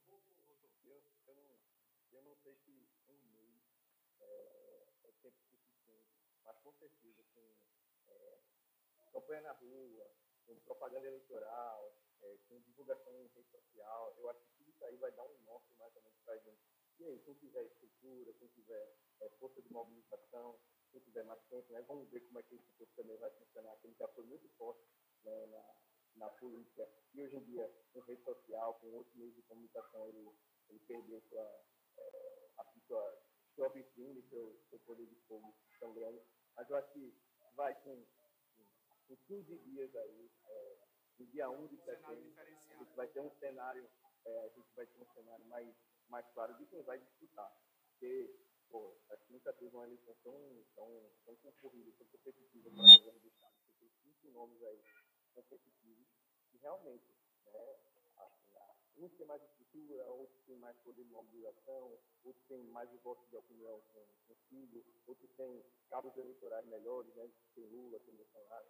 Então, eu acho que vai ser interessante ver como Nesse é que cenário todo, Igor, conta aí.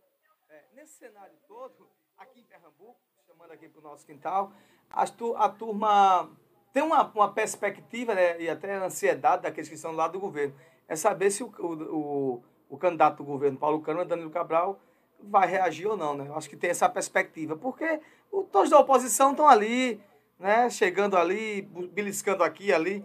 Né? Marília deu uma despontada, né? mas a, a grande, assim, o que o pessoal fica assim meio pasmo é quando é que o, candidato do governo vai acontecer alguma coisa. Eu não sei se essa é a sua perspectiva também, se você olhar. pergunta, eu vou trazer outro conceito que é bem interessante, que eu acho que todo mundo já conhece, todo mundo já usa isso no dia a dia, que é o conceito de utilidade. É, o chamado voto útil, quando você vai estudar ciência política. O que é, que é o, o voto útil? O voto útil é aquele cara, é aquele eleitor que ele tem o recurso ele não quer desperdiçar o recurso. Né? Qual o recurso que o eleitor tem? O voto. Né? Então ele não quer votar em quem ele acha que não tem chance de ganhar. Então, guarde bem essa, essa informação. Isso é muito, muito importante para ver se o candidato tem condição de descontar ou não. O que, é que eu acho que a equipe de, de, de Danilo vai fazer, não só com a força é, da, da, da, estrutura, com a máquina que tem, tanto do Estado como da capital, mas o que é que eu acho que eles vão mostrar logo de cara quando começar a campanha? Ó, sabe esses números aí? Esqueça isso aí, eu vou mostrar uma campanha na rua com muita gente, com muita força, com muita mobilização. Né? E eu vou dar a impressão para aquelas pessoas né, que não têm, assim, colocando bem aspas, informação em relação aos números, de que eu estou bem, de que eu estou forte, de que eu tenho condições de ganhar, que eu estou competitivo, que eu vou, é, que eu vou avançar. Então, eu vejo muito, muito disso nos bastidores é, de quem está fazendo a, a, estratégia, a, o direcionamento da, da campanha de, de Danilo Cabral. Eles vão se usar disso. Se isso vai chegar para as pessoas, que elas vão perceber, caramba, aquele cara tem, tem, tem condições de ganhar. E se, outra coisa, isso vai ser suficiente para ele subir, o tanto que ele precisa subir para começar a competir com os outros candidatos que aparentemente têm um voto mais consolidado, isso é uma pergunta. Isso é uma coisa que a gente só vai descobrir com, com o tempo. Mas eu acho que, que ele vai ter um crescimento natural, né? mas para ser um, um, um, um, candidato do governo, é preocupante que ele não tenha chegado ainda a dois dígitos, né? ou seja, não tenha atingido no mínimo mais 10% com a, com a campanha que começa agora na próxima segunda-feira. Ele vai ter 45 dias aí para caminhar. Dá para chegar no segundo turno? Com certeza. Com certeza dá para chegar no segundo turno. Vai ser fácil? Com certeza não. É, ele não está disputando com um, um outro candidato, ele está disputando com três candidatos né, essa vaga. Ele e mais três. Então, Anderson Ferreira é muito competitivo. Né, a partir do momento de que a campanha começar, começar aquele material vinculando cada vez mais ele ao presidente, então ele vai conseguir ficar mais votos. Né? Aí você vai dizer, pô, provavelmente o Bolsonaro não vai ganhar Pernambuco, nem no primeiro turno, nem no segundo turno. Mas ele tem condição de, de levar um candidato para o segundo turno. Né? Então, esse é um ponto interessante. Você tem Raquel, que assim, eu geralmente converso com, com pessoas, e ela diz, oh, Raquel caiu muito nas pesquisas. Caramba, com tudo que aconteceu, era para Raquel estar com 2, 3%. Né? E Raquel não caiu tanto assim. Não caiu tanto assim. Então tem um, um, um voto consolidado, que não é só um voto do Agreste. Então você tem que oposição, oposição mesmo. Assim, primeiro nome que você pensa não é Marília Arraes. Né? Marília Arraes é uma oposição é, mais recente, é uma oposição de agora, mas você associa muito ainda PT e PSB, né? mesmo ela também em solidariedade, mas até a figura de Lula também meio que equipara as duas coisas. Então a primeira alternativa de oposição que eu vejo é Raquel. Então, aquele voto de opinião, ele tende muito vai para ela, é um voto mais polarizado, é um voto da região é, é, é, um voto da região metropolitana, é um voto mais consolidado, é um voto da, da região do Agreste, onde ela tem atuação. Então, ela não é carta fora do, do baralho, entendeu? Ela vai aperrear, acho que vai dificultar muito as coisas, porque é que ela aparece né, em, em muitos sentidos em segundo colocado. E justamente é pelo, pelo poder que ela já teve, né, pelo, pelo eleitorado que ela já conseguiu consolidar. Se ela vai conseguir manter, é complicado, né? Eu estava falando de é, eu estava falando justamente de voto útil. Né? Então, eu não sei se ela vai ter aquela força de mobilização, aquela força na rua, aquela força de campanha. Eu acredito, por exemplo, se eu olhar a candidatura do Miguel, vai ter muito mais. Né? Então, você tem prefeitura, você tem uma estrutura forte, você tem um grupo político forte. Ele já está mostrando isso nas redes sociais. É um cara que veio lá da ponta do, do estado e está tentando chegar aqui na, na região metropolitana. Vai enfrentar dificuldade. É uma corrida contra o tempo. Né? Acho que é uma corrida contra o tempo Estados Unidos, a corrida que tempo para Miguel, né? Esses dois principalmente seria, seria isso. No caso, Marília está jogando com o tempo, né? Marília que está na frente está jogando com um regulamento baixo do braço. Você vê aí um exemplo. né? ela não, não vai se desgastar agora, nesse momento, aí no debate, a colocar as ideias, a, a expor porque ela está bem, né? ela está na frente, ela está consolidada, todo dia ela consegue um, um acordo novo, uma articulação nova, uma liderança nova. né? Então, eu vejo mais ou menos assim. Então, cada um vai tentar nadar com, com, com suas forças, né, com suas qualidades, e no final a gente vai ver quem tem força para chegar a disputar esse junto. E com certeza vai ter. Tá? Eu não vejo eleição daqui se resolvendo no, no primeiro turno. Tanto para presidente como para governador aqui em Pernambuco, sem sombra de dúvida. Igor, meu irmãozinho, muito obrigado. Eu quero dizer a você que você já está convocado a sempre analisar aqui. Saindo pesquisa essa semana, você vai ser chamado novamente.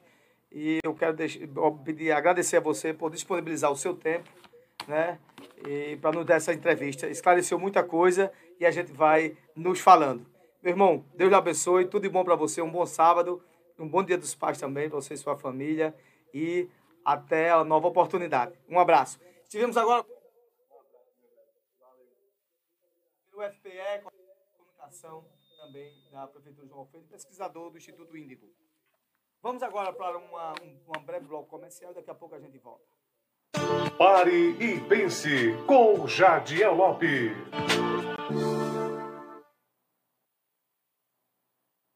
Respeito com os amigos, Apoio Cultural. Na hora de cuidar bem da sua moto, não pense duas vezes. Ramon Motopeças é um lugar certo. Precisou? Procure-nos. Ramon Motopeças. Peças e acessórios. Troca de óleo, lubrificação e serviços em geral. Com menor preço da cidade. Ramon Motopeças. Eficiência em tudo que faz. Na PE 89, em frente à Prefeitura de São Vicente Ferrer. Ramon Motopeças. Fone 99473 9291.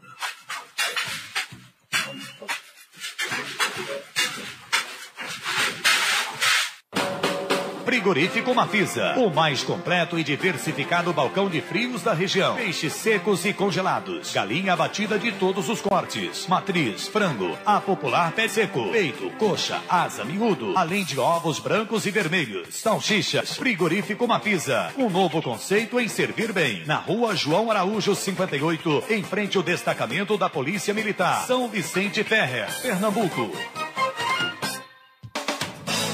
Frutaria Três Marias, na rua João de Araújo, número 27, em frente ao Banco do Bradesco. Temos frutas e verduras frescas, todas as segundas e quintas-feiras. E o melhor, preço que cabe no seu bolso. Encontra-se aberto de segunda a sábado, de 7 às 5 horas da tarde. SAP 99431 7477. Instagram Frutaria Underliner Três Marias. Organização Toyó e Família.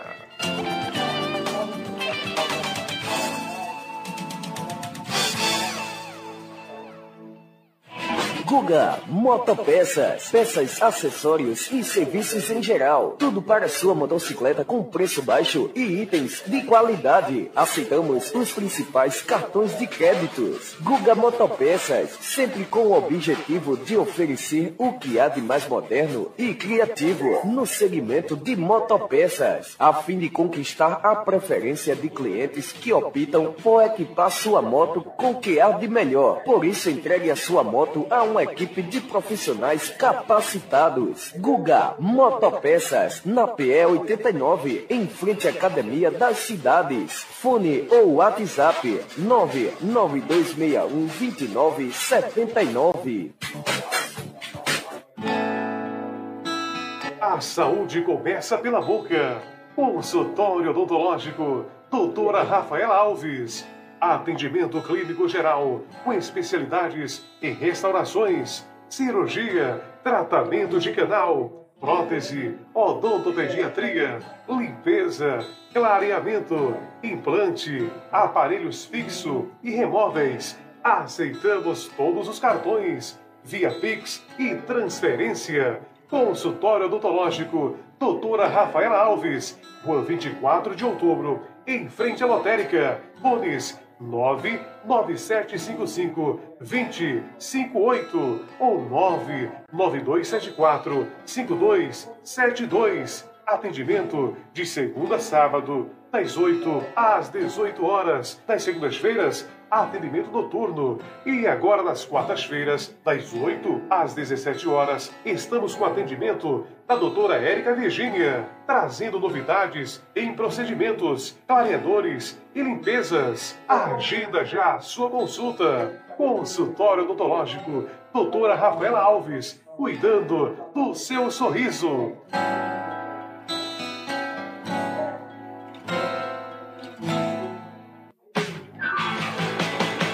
Instituto Adelino Silva. Aulas para a vida. Valores para sempre. Matrículas abertas. Do maternal ao nono ano. Participação em concursos municipais, nacionais e internacionais. Acompanhamento psicológicos. Ambiente limpo, organizado e com salas climatizadas. Atendendo a todas as regras e protocolos de saúde e segurança. Formação de pequenos escritores. Aulas de inglês desde a educação infantil. Laboratório de informática com ensino aplicado, matemática prática com materiais concretos, diversidade eventos internos e oficinas artísticas, balé, xadrez e música. Rua Sebastião Regis, número 12, fone 991 21 47 99, São Vicente Ferre, Pernambuco.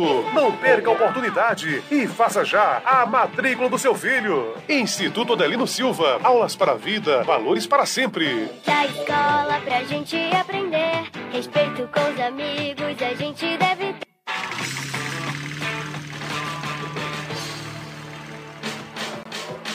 Pra sentir a liberdade, acelerem uma moto. Venha para Milton Motos. Vende troca motos novas usadas. Milton Motos. Milton Motos, compra, vende e troca motos novas e usadas na Marçal Emiliano Sobrinho, no centro de Timbaúba. Fones 99344 7469 e 9935 1423. Apoio Cultural. Materialize seus sonhos. Na hora de pôr a mão na massa, venha para o lugar certo. Casa Nobre Materiais de Construção. Tudo o que você precisa em um só lugar, com o melhor preço e o melhor atendimento. Dispomos de toda a linha de tubos e conexões, ferramentas, tintas, material elétrico e hidráulico, areia, cimento e coberturas, da fundação até a caixa d'água. Solicite já seu orçamento. Na Casa Nobre você encontrará as melhores formas de pagamento, via Pix, boletos e em todos os cartões de créditos. Casa Nobre Materiais de Construção. Está localizada no loteamento Padre Nazareno, em São Vicente Ferrer. Fones 99541 2837 ou 97328 5664. Organização Sérgio Moura e Núbia Nóbrega.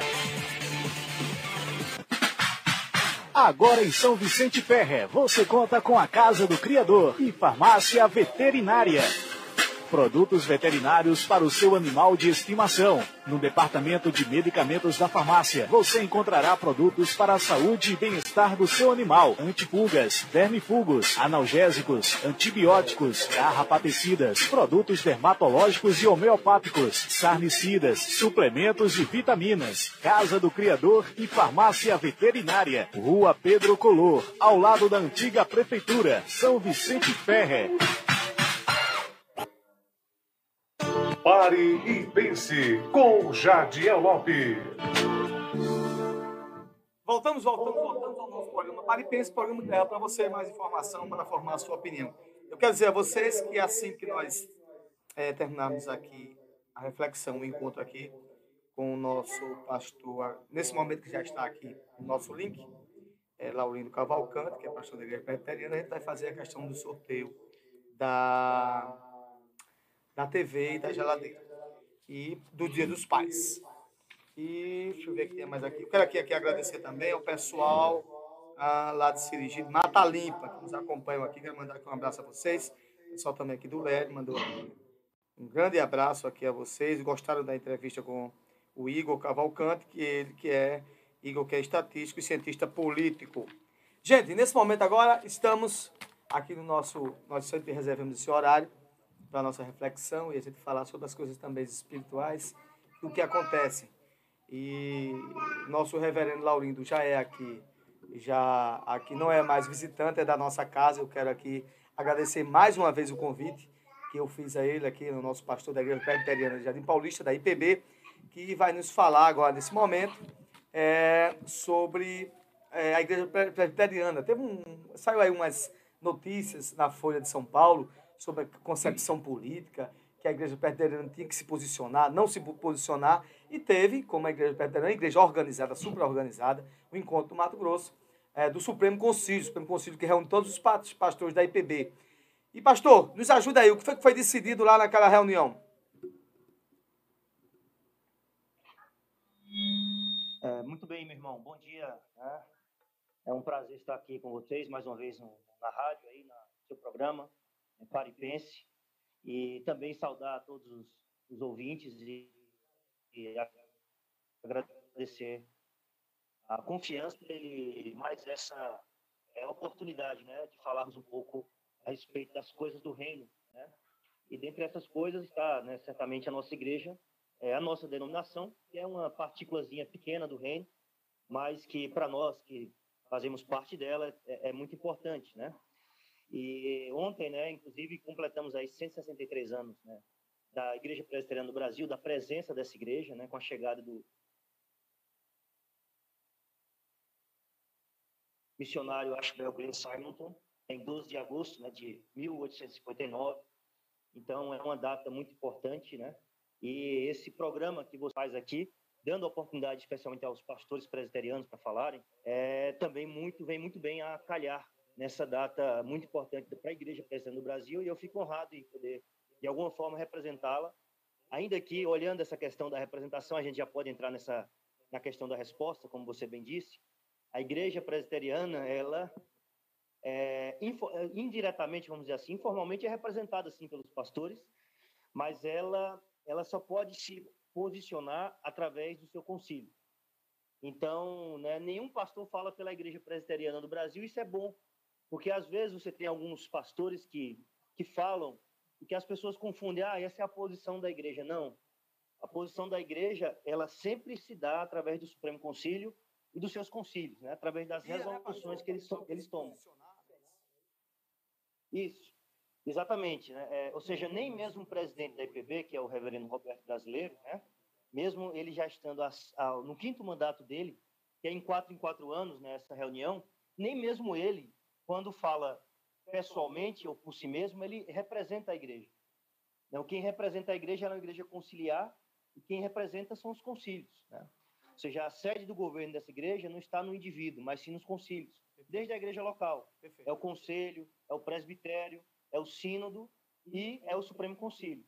Então, essa reunião foi feita né, é, entre o final, o último final de semana, 24 e 31 de julho, lá em Cuiabá, capital mato-grossense, né?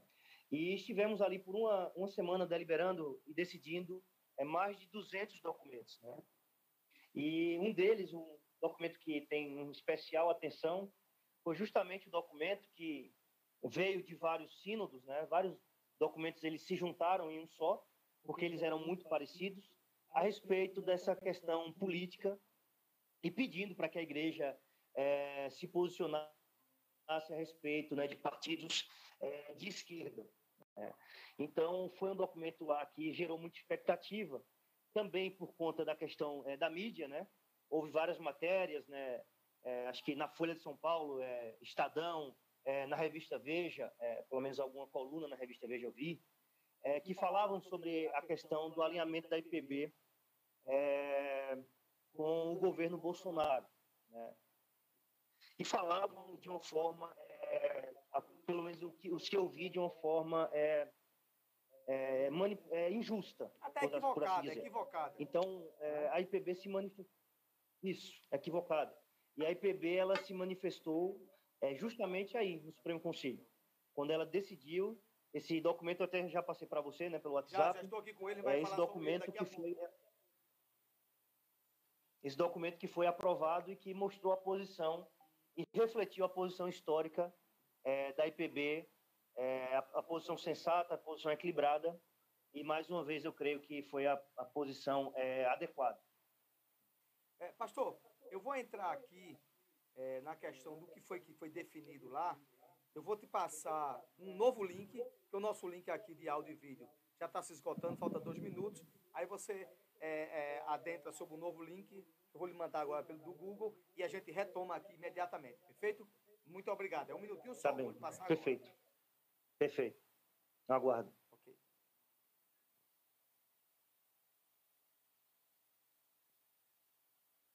E pense, apoio cultural com GESP, consultoria, apoio e eficiência na tomada de decisões em gestão pública. Com GESP, pare e pense.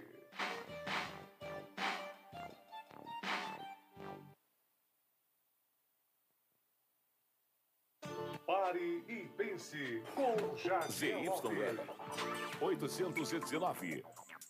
Rádio Capibaribe Mirim FM Estéreo. Canal 200. 87,9 MHz. São Vicente Ferrer, Pernambuco.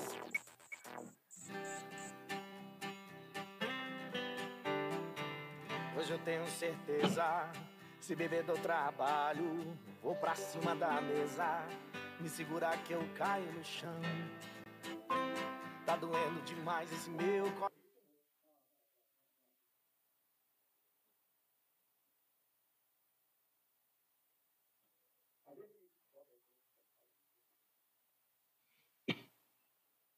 Tá, já já estamos aqui entrando no novo link.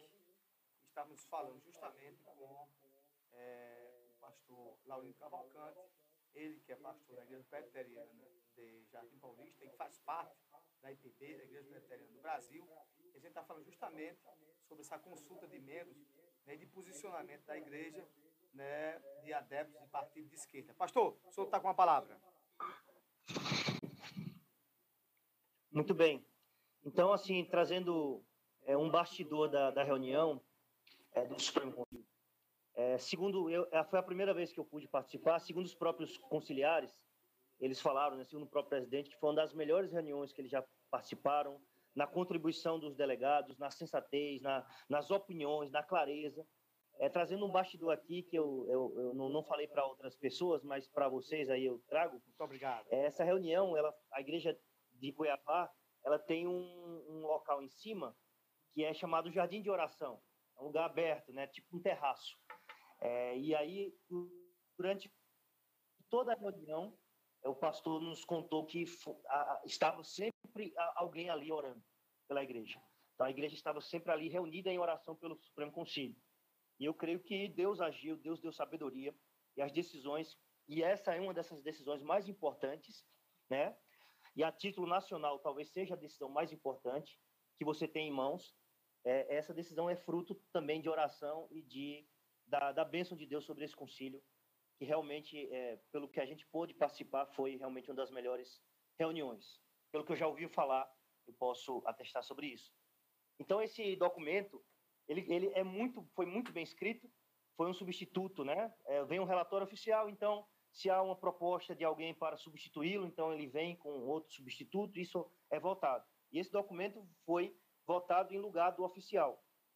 O oficial, basicamente, ele pedia para que a IPB criasse uma comissão para analisar a questão com maior cuidado. É basicamente isso, né? A questão do, do, dos, é, dos partidos políticos, do comunismo é, e da esquerda do modo geral.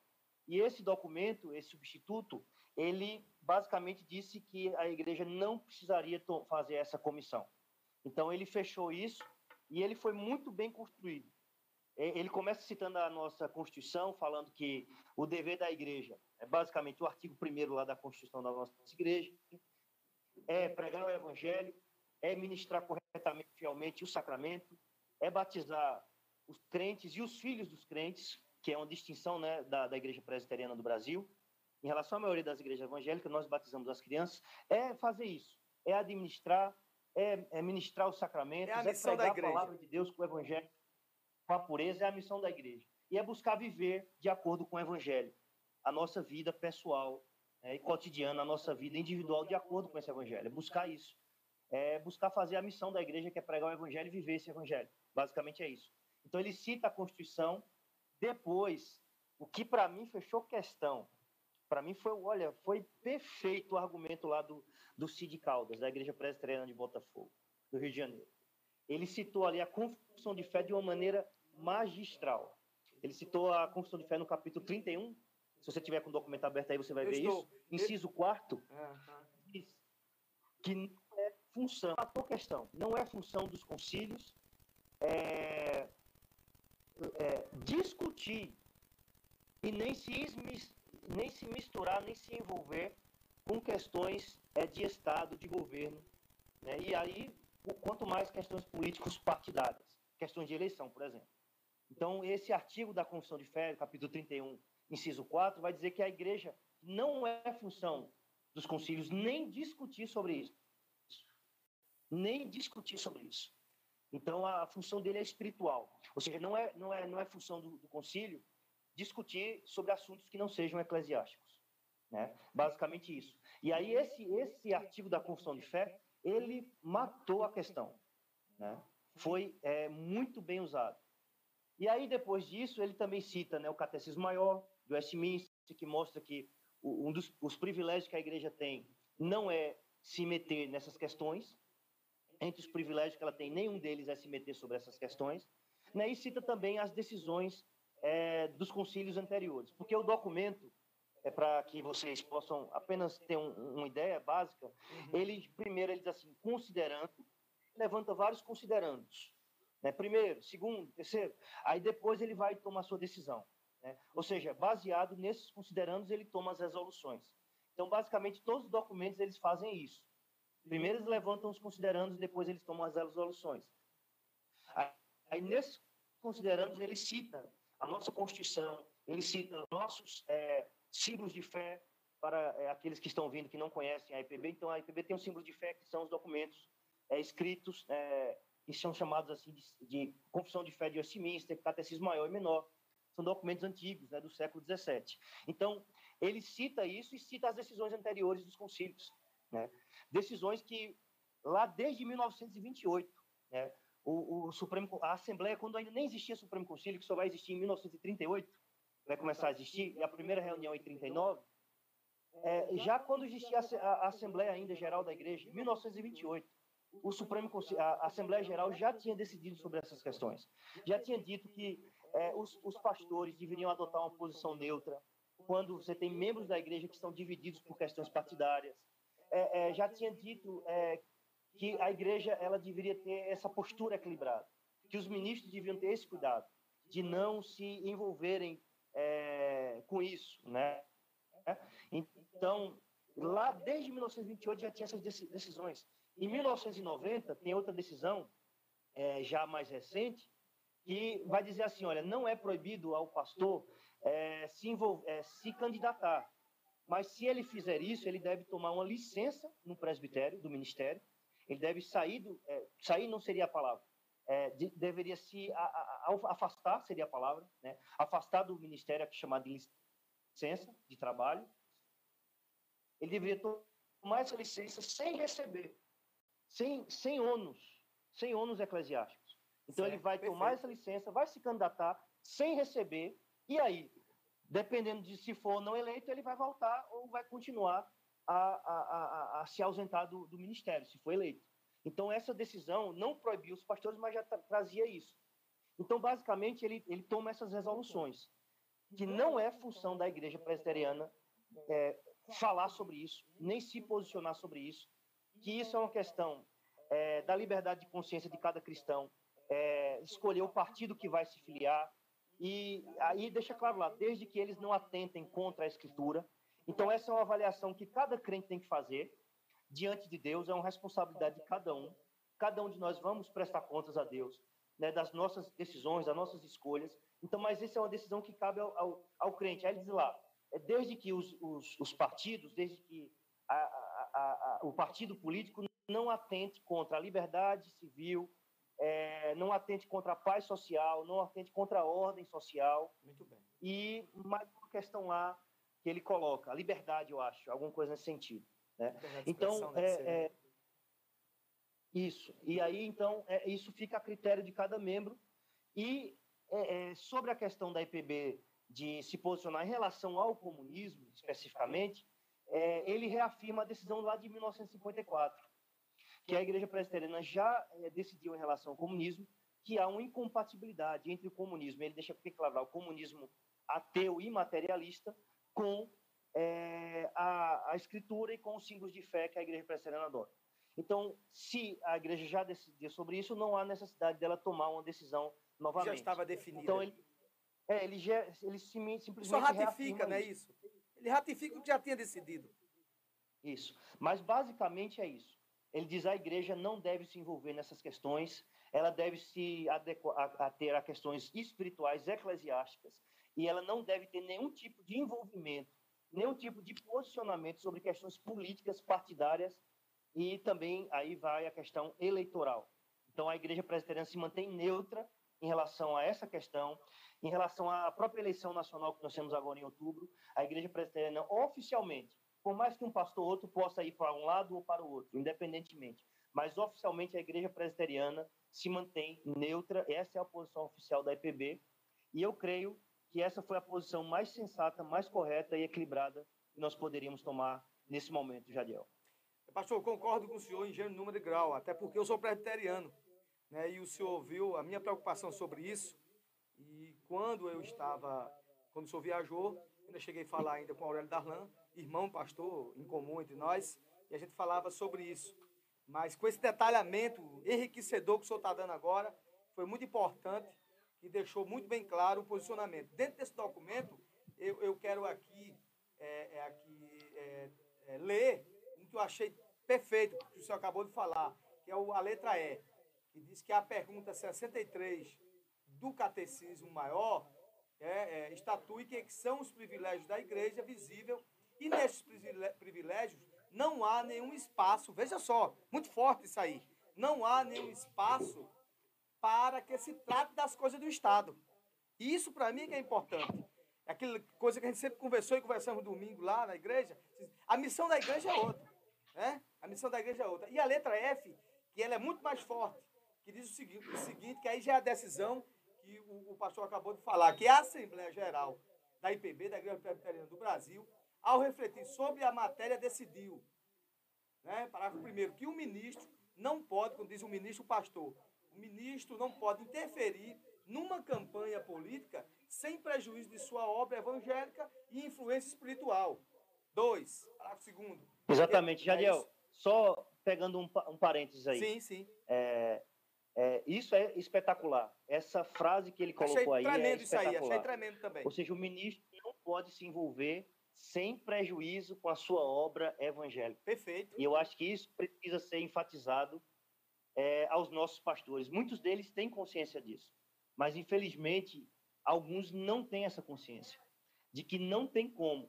Se a gente for entrar nisso, a gente vai ter prejuízo na obra evangelística. Sem sombra de dúvida, pastor. E sem sombra de dúvida. Muitas pessoas sair magoadas, vão sem é, é, e, e, vão e vai ser uma porta fechada para que a gente pregue o evangelho para todo tipo de gente. Verdade. Né? Verdade. Seja bolsonarista, seja esquerdista, independentemente, nós temos que pregar o evangelho da salvação em Cristo Jesus, da mensagem da necessidade do arrependimento para todo homem, toda mulher nesse Brasil. E não existe, é, esse documento aí é perfeito, perfeito. que você acabou de ler. Não é? É, é causa um prejuízo. Então isso é, é, é algo que a gente precisa trazer à memória nesses tempos de muito de muita agitação política, Perfeito. de muita tentativa de, de, fazer com que a igreja vá para um lado, que a igreja vá se posicionar, como se diz muito isso, mas eu creio que a igreja tem que se posicionar em favor do evangelho, da mensagem de salvação e, mais uma vez, a favor do nosso Senhor Jesus Cristo. Ele é o nosso cabeça, ele é o nosso rei, e a igreja tem que manter a posição firme em relação a Cristo, não a homens, né? Mas sim, mas só fazendo esse adendo mas aí, foi perfeito. o irmão poder... Seu comentário foi, foi... E eu estou aqui já mesmo, instigando ao senhor, Muito lendo para a gente possa comentar. E maravilhoso aí o seu comentário agora.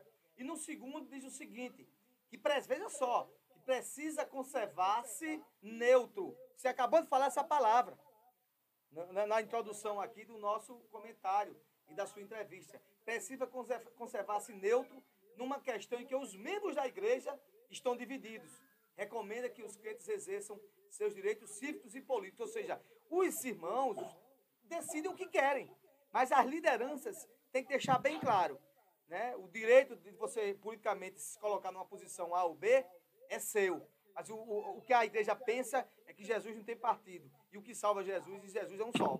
Então isso foi muito importante. Isso foi muito importante. Né?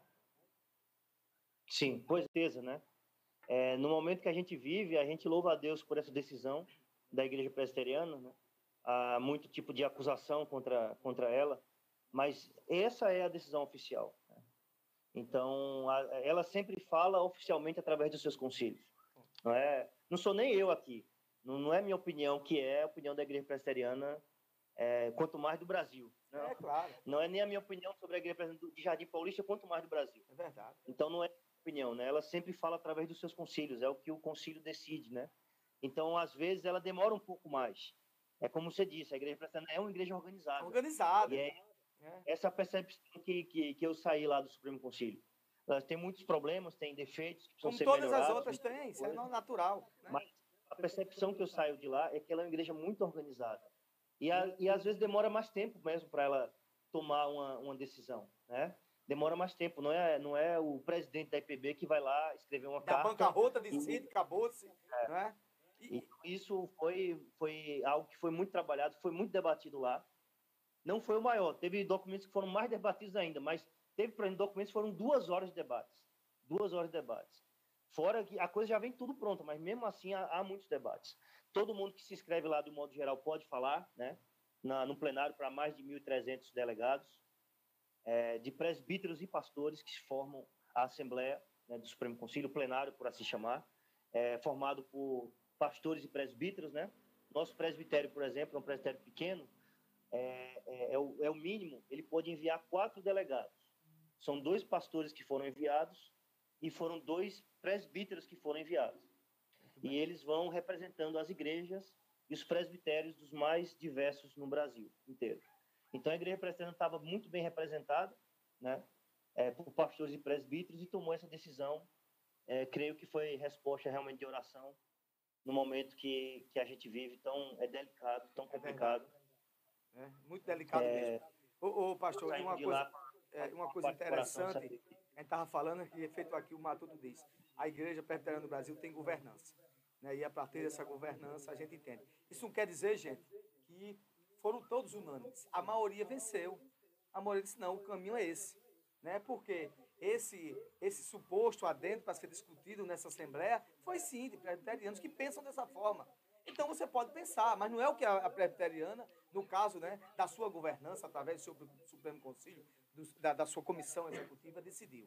E aí, essa é a decisão. E eu fico feliz porque a decisão, eu, eu- eu disse muito, eu, eu disse até ao senhor e também estava dizendo Darlan, não poderia ser diferente. Não poderia ser diferente.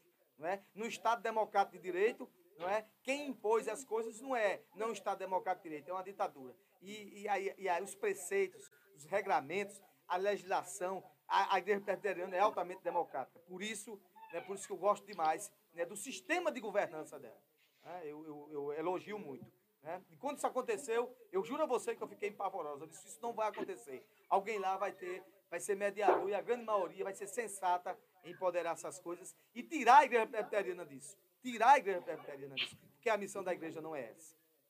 Meu pastor, a sua Exato, reflexão, exato. como já é de praxe aqui no nosso programa, nesse momento que acabamos de falar. Muito bem, obrigado aí, Jadiel, pela oportunidade de lembrar, nesse sentido né, que a gente tem falado, lembrar das palavras de Paulo, do apóstolo Paulo à igreja de Corinto, é, quando ele diz: os gregos pedem sabedoria e os judeus pedem sinal, sinais, mas nós pregamos a Cristo e este crucificado, loucura para os, jude... para os gregos gentios e escândalo para os judeus. Mas para nós, os que cremos, é poder de Deus e sabedoria de Deus.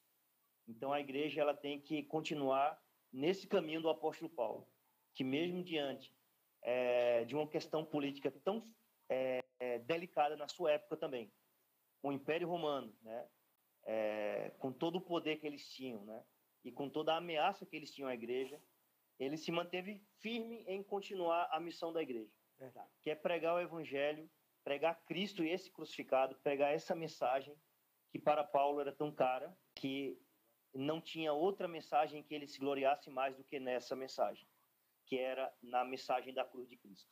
Então, essa é a mensagem que nós continuamos a pregar, né, para é, pessoas que muitas vezes estão divididas, né, por causa dessa política toda, por causa de tudo que isso é gerado. Nós continuamos a pregar, dizer: Jesus morreu por todos, né? Jesus derramou seu sangue por todos, né? E é através dele que nós temos a nossa união, a nossa unidade, é através da morte e ressurreição de Cristo Jesus. Então, nós temos que pregar essa unidade para a igreja nesses dias e mostrar a ela que o nosso Senhor Jesus não está dividido. E essa foi a mensagem que Paulo disse aos Coríntios. Uma igreja que estava dividida entre vários partidos, não em torno de políticos, que é hoje talvez a nosso nosso problema. Verdade. Mas era em torno de líderes, era menos ruim, você entende? É verdade. Por mais carnal que aquela igreja fosse, a igreja de Corinto, se os ouvintes estão ouvindo, eles conhecem um pouco sobre isso, né, ou muito. É, por mais que fosse uma igreja carnal, ela estava dividida por causa por personalidades, vamos dizer assim, eclesiásticas. Era Apolo, era Pedro, era Paulo, e outros diziam ainda ser o partido de Cristo, de Jesus. E Paulo vai mostrar para eles que Jesus não está dividido, que isso não tem espaço, dessas divisões não tem espaço dentro da igreja. É. E quanto mais em relação a questões políticas, irmãos que estão brigando com outros irmãos por questões políticas. Então, Jesus não está dividido, né? e que nós precisamos nos unir, buscar essa unidade debaixo do senhorio da palavra, do evangelho do nosso Senhor Jesus Cristo. E eu gostaria de terminar apenas com uma oração, se você me permite. À vontade, pastor. Então vamos orar. Ó Senhor, nosso Deus, damos graças por essa oportunidade, por esse canal aqui, por essa porta aberta, para falarmos sim das coisas da igreja, com sabedoria, com entendimento, sabendo que estamos sendo ouvidos por as mais diversas pessoas. E também, ó Deus, é, oportunidade também de pregarmos um pouco do teu evangelho, das boas novas de salvação, da mensagem, ó Pai, redentora, redentora da mensagem, ó Pai, mais importante de todas as mensagens. A maior notícia que nós temos em todos os tempos e que continua sendo mais atual do que o jornal de amanhã, que é o fato de Jesus Cristo ter morrido, ter ressuscitado ao terceiro dia e está vivo e voltará para buscar aqueles que creem nele, que se arrependem dos seus pecados e que os buscam de todo o coração, de todo entendimento, de toda a alma, com toda a sua força. Ó Deus, em nome do teu filho, nós te oramos, pedimos a tua bênção sobre o nosso irmão Jadiel, que está à frente desse trabalho, né?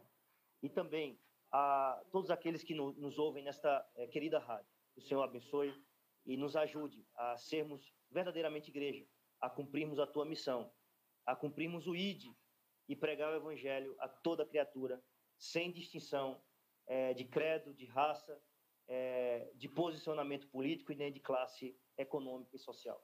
Em nome de Jesus nós te oramos, desde já te agradecemos. Amém. Amém.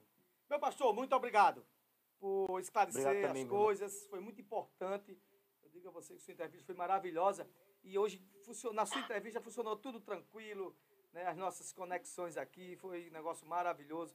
Muito obrigado por se disponibilizar, né? tirar seu tempo, estar aqui conosco. E brevemente É um você vai voltar aqui com a gente, com certeza, sem sombra de dúvida. Deus lhe abençoe o senhor e sua família. Um abraço aí a todos. E um Tá. feliz dia dos pais para você amanhã, viu? Você agora é pai. Ah, obrigado. Também para. É verdade. Não é? Ainda é um pouco. Dois anos, mas ainda é um pouco novidade. É, ma- mas é bom, é novidade, né? Um, dois anos, no dia que nasceu já é pai. Né? Mas aí quando vai crescendo, você vai tomando mais a sensação disso.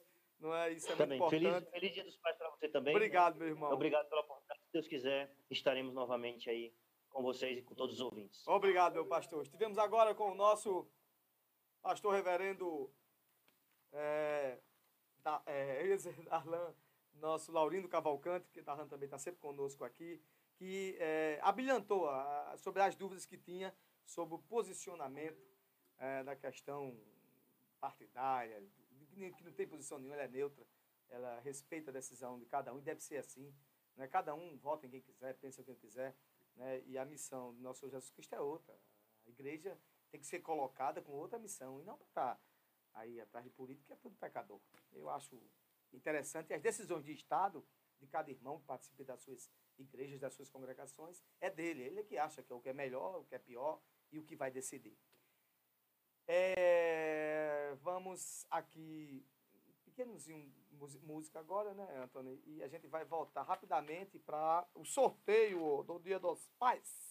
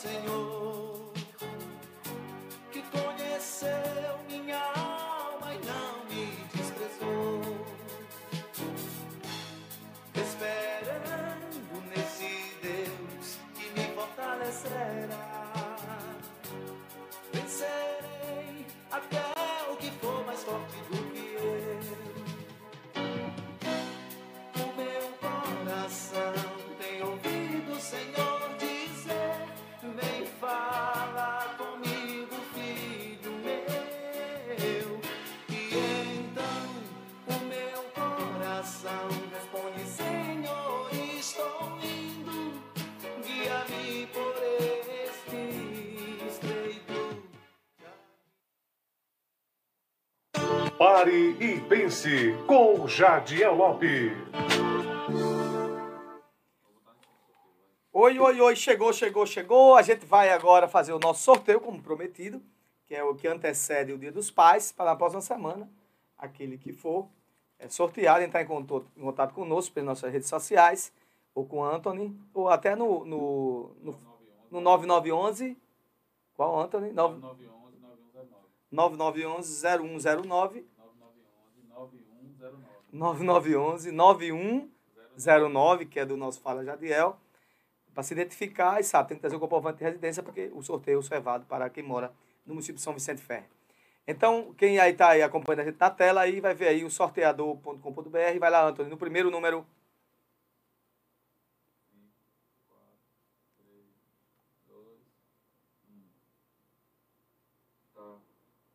Esse é o primeiro que é da TV. Número 5 da TV. Número 5 da TV. É, agora, o próximo agora é da geladeira. 51? Número 51, que é o da geladeira. Número 51. Então, esse, número 5, TV, e número 51, geladeira, entre em contato conosco para a gente fazer a entrega no próximo sábado. Antony, esse aí é o nosso, nosso evento, Dia dos Pais, né? Nosso sorteio do programa Pare e Pense. Número 5, geladeira, número 51, TV. É, aliás, número 5 TV, número 51 geladeira. 5 TV, 51 geladeira. 5 TV, 51 geladeira. Gente, a gente quer mandar aqui um grande abraço, mais uma vez, a todos que nos escutam nas nossas redes sociais. A nossa audiência pipocou, todo mundo gostou demais do nosso pastor Laurindo Cavalcante, da entrevista de Igor, sobre, falando sobre o Instituto de Pesquisas. E uma coisa aqui que eu ia lembrar para vocês, deixa eu ver aqui, que mandaram falar.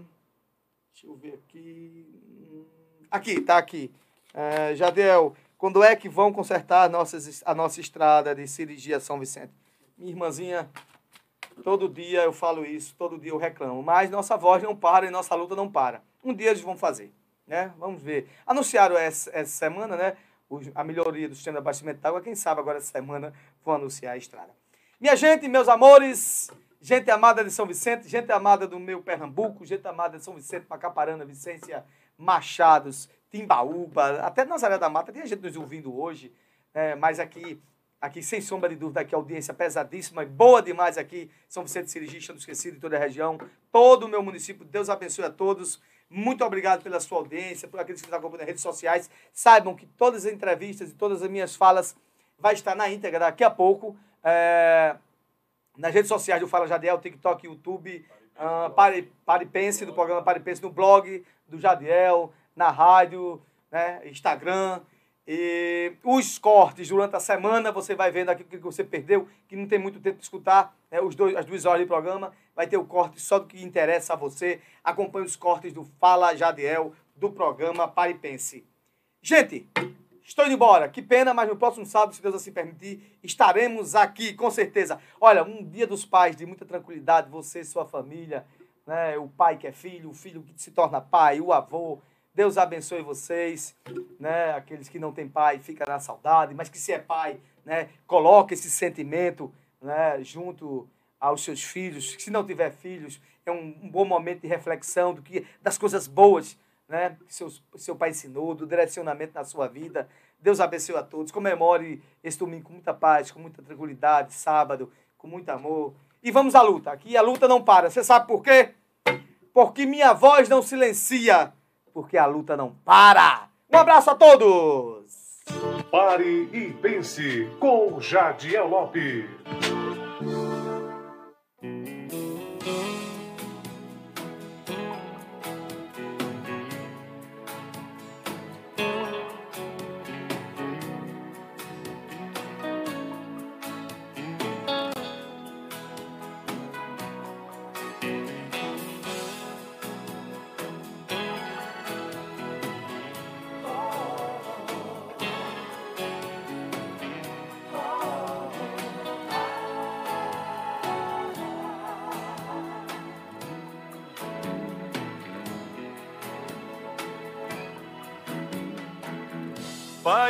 Estou aqui para conversar contigo. Pai, eu preciso ouvir a voz de um amigo.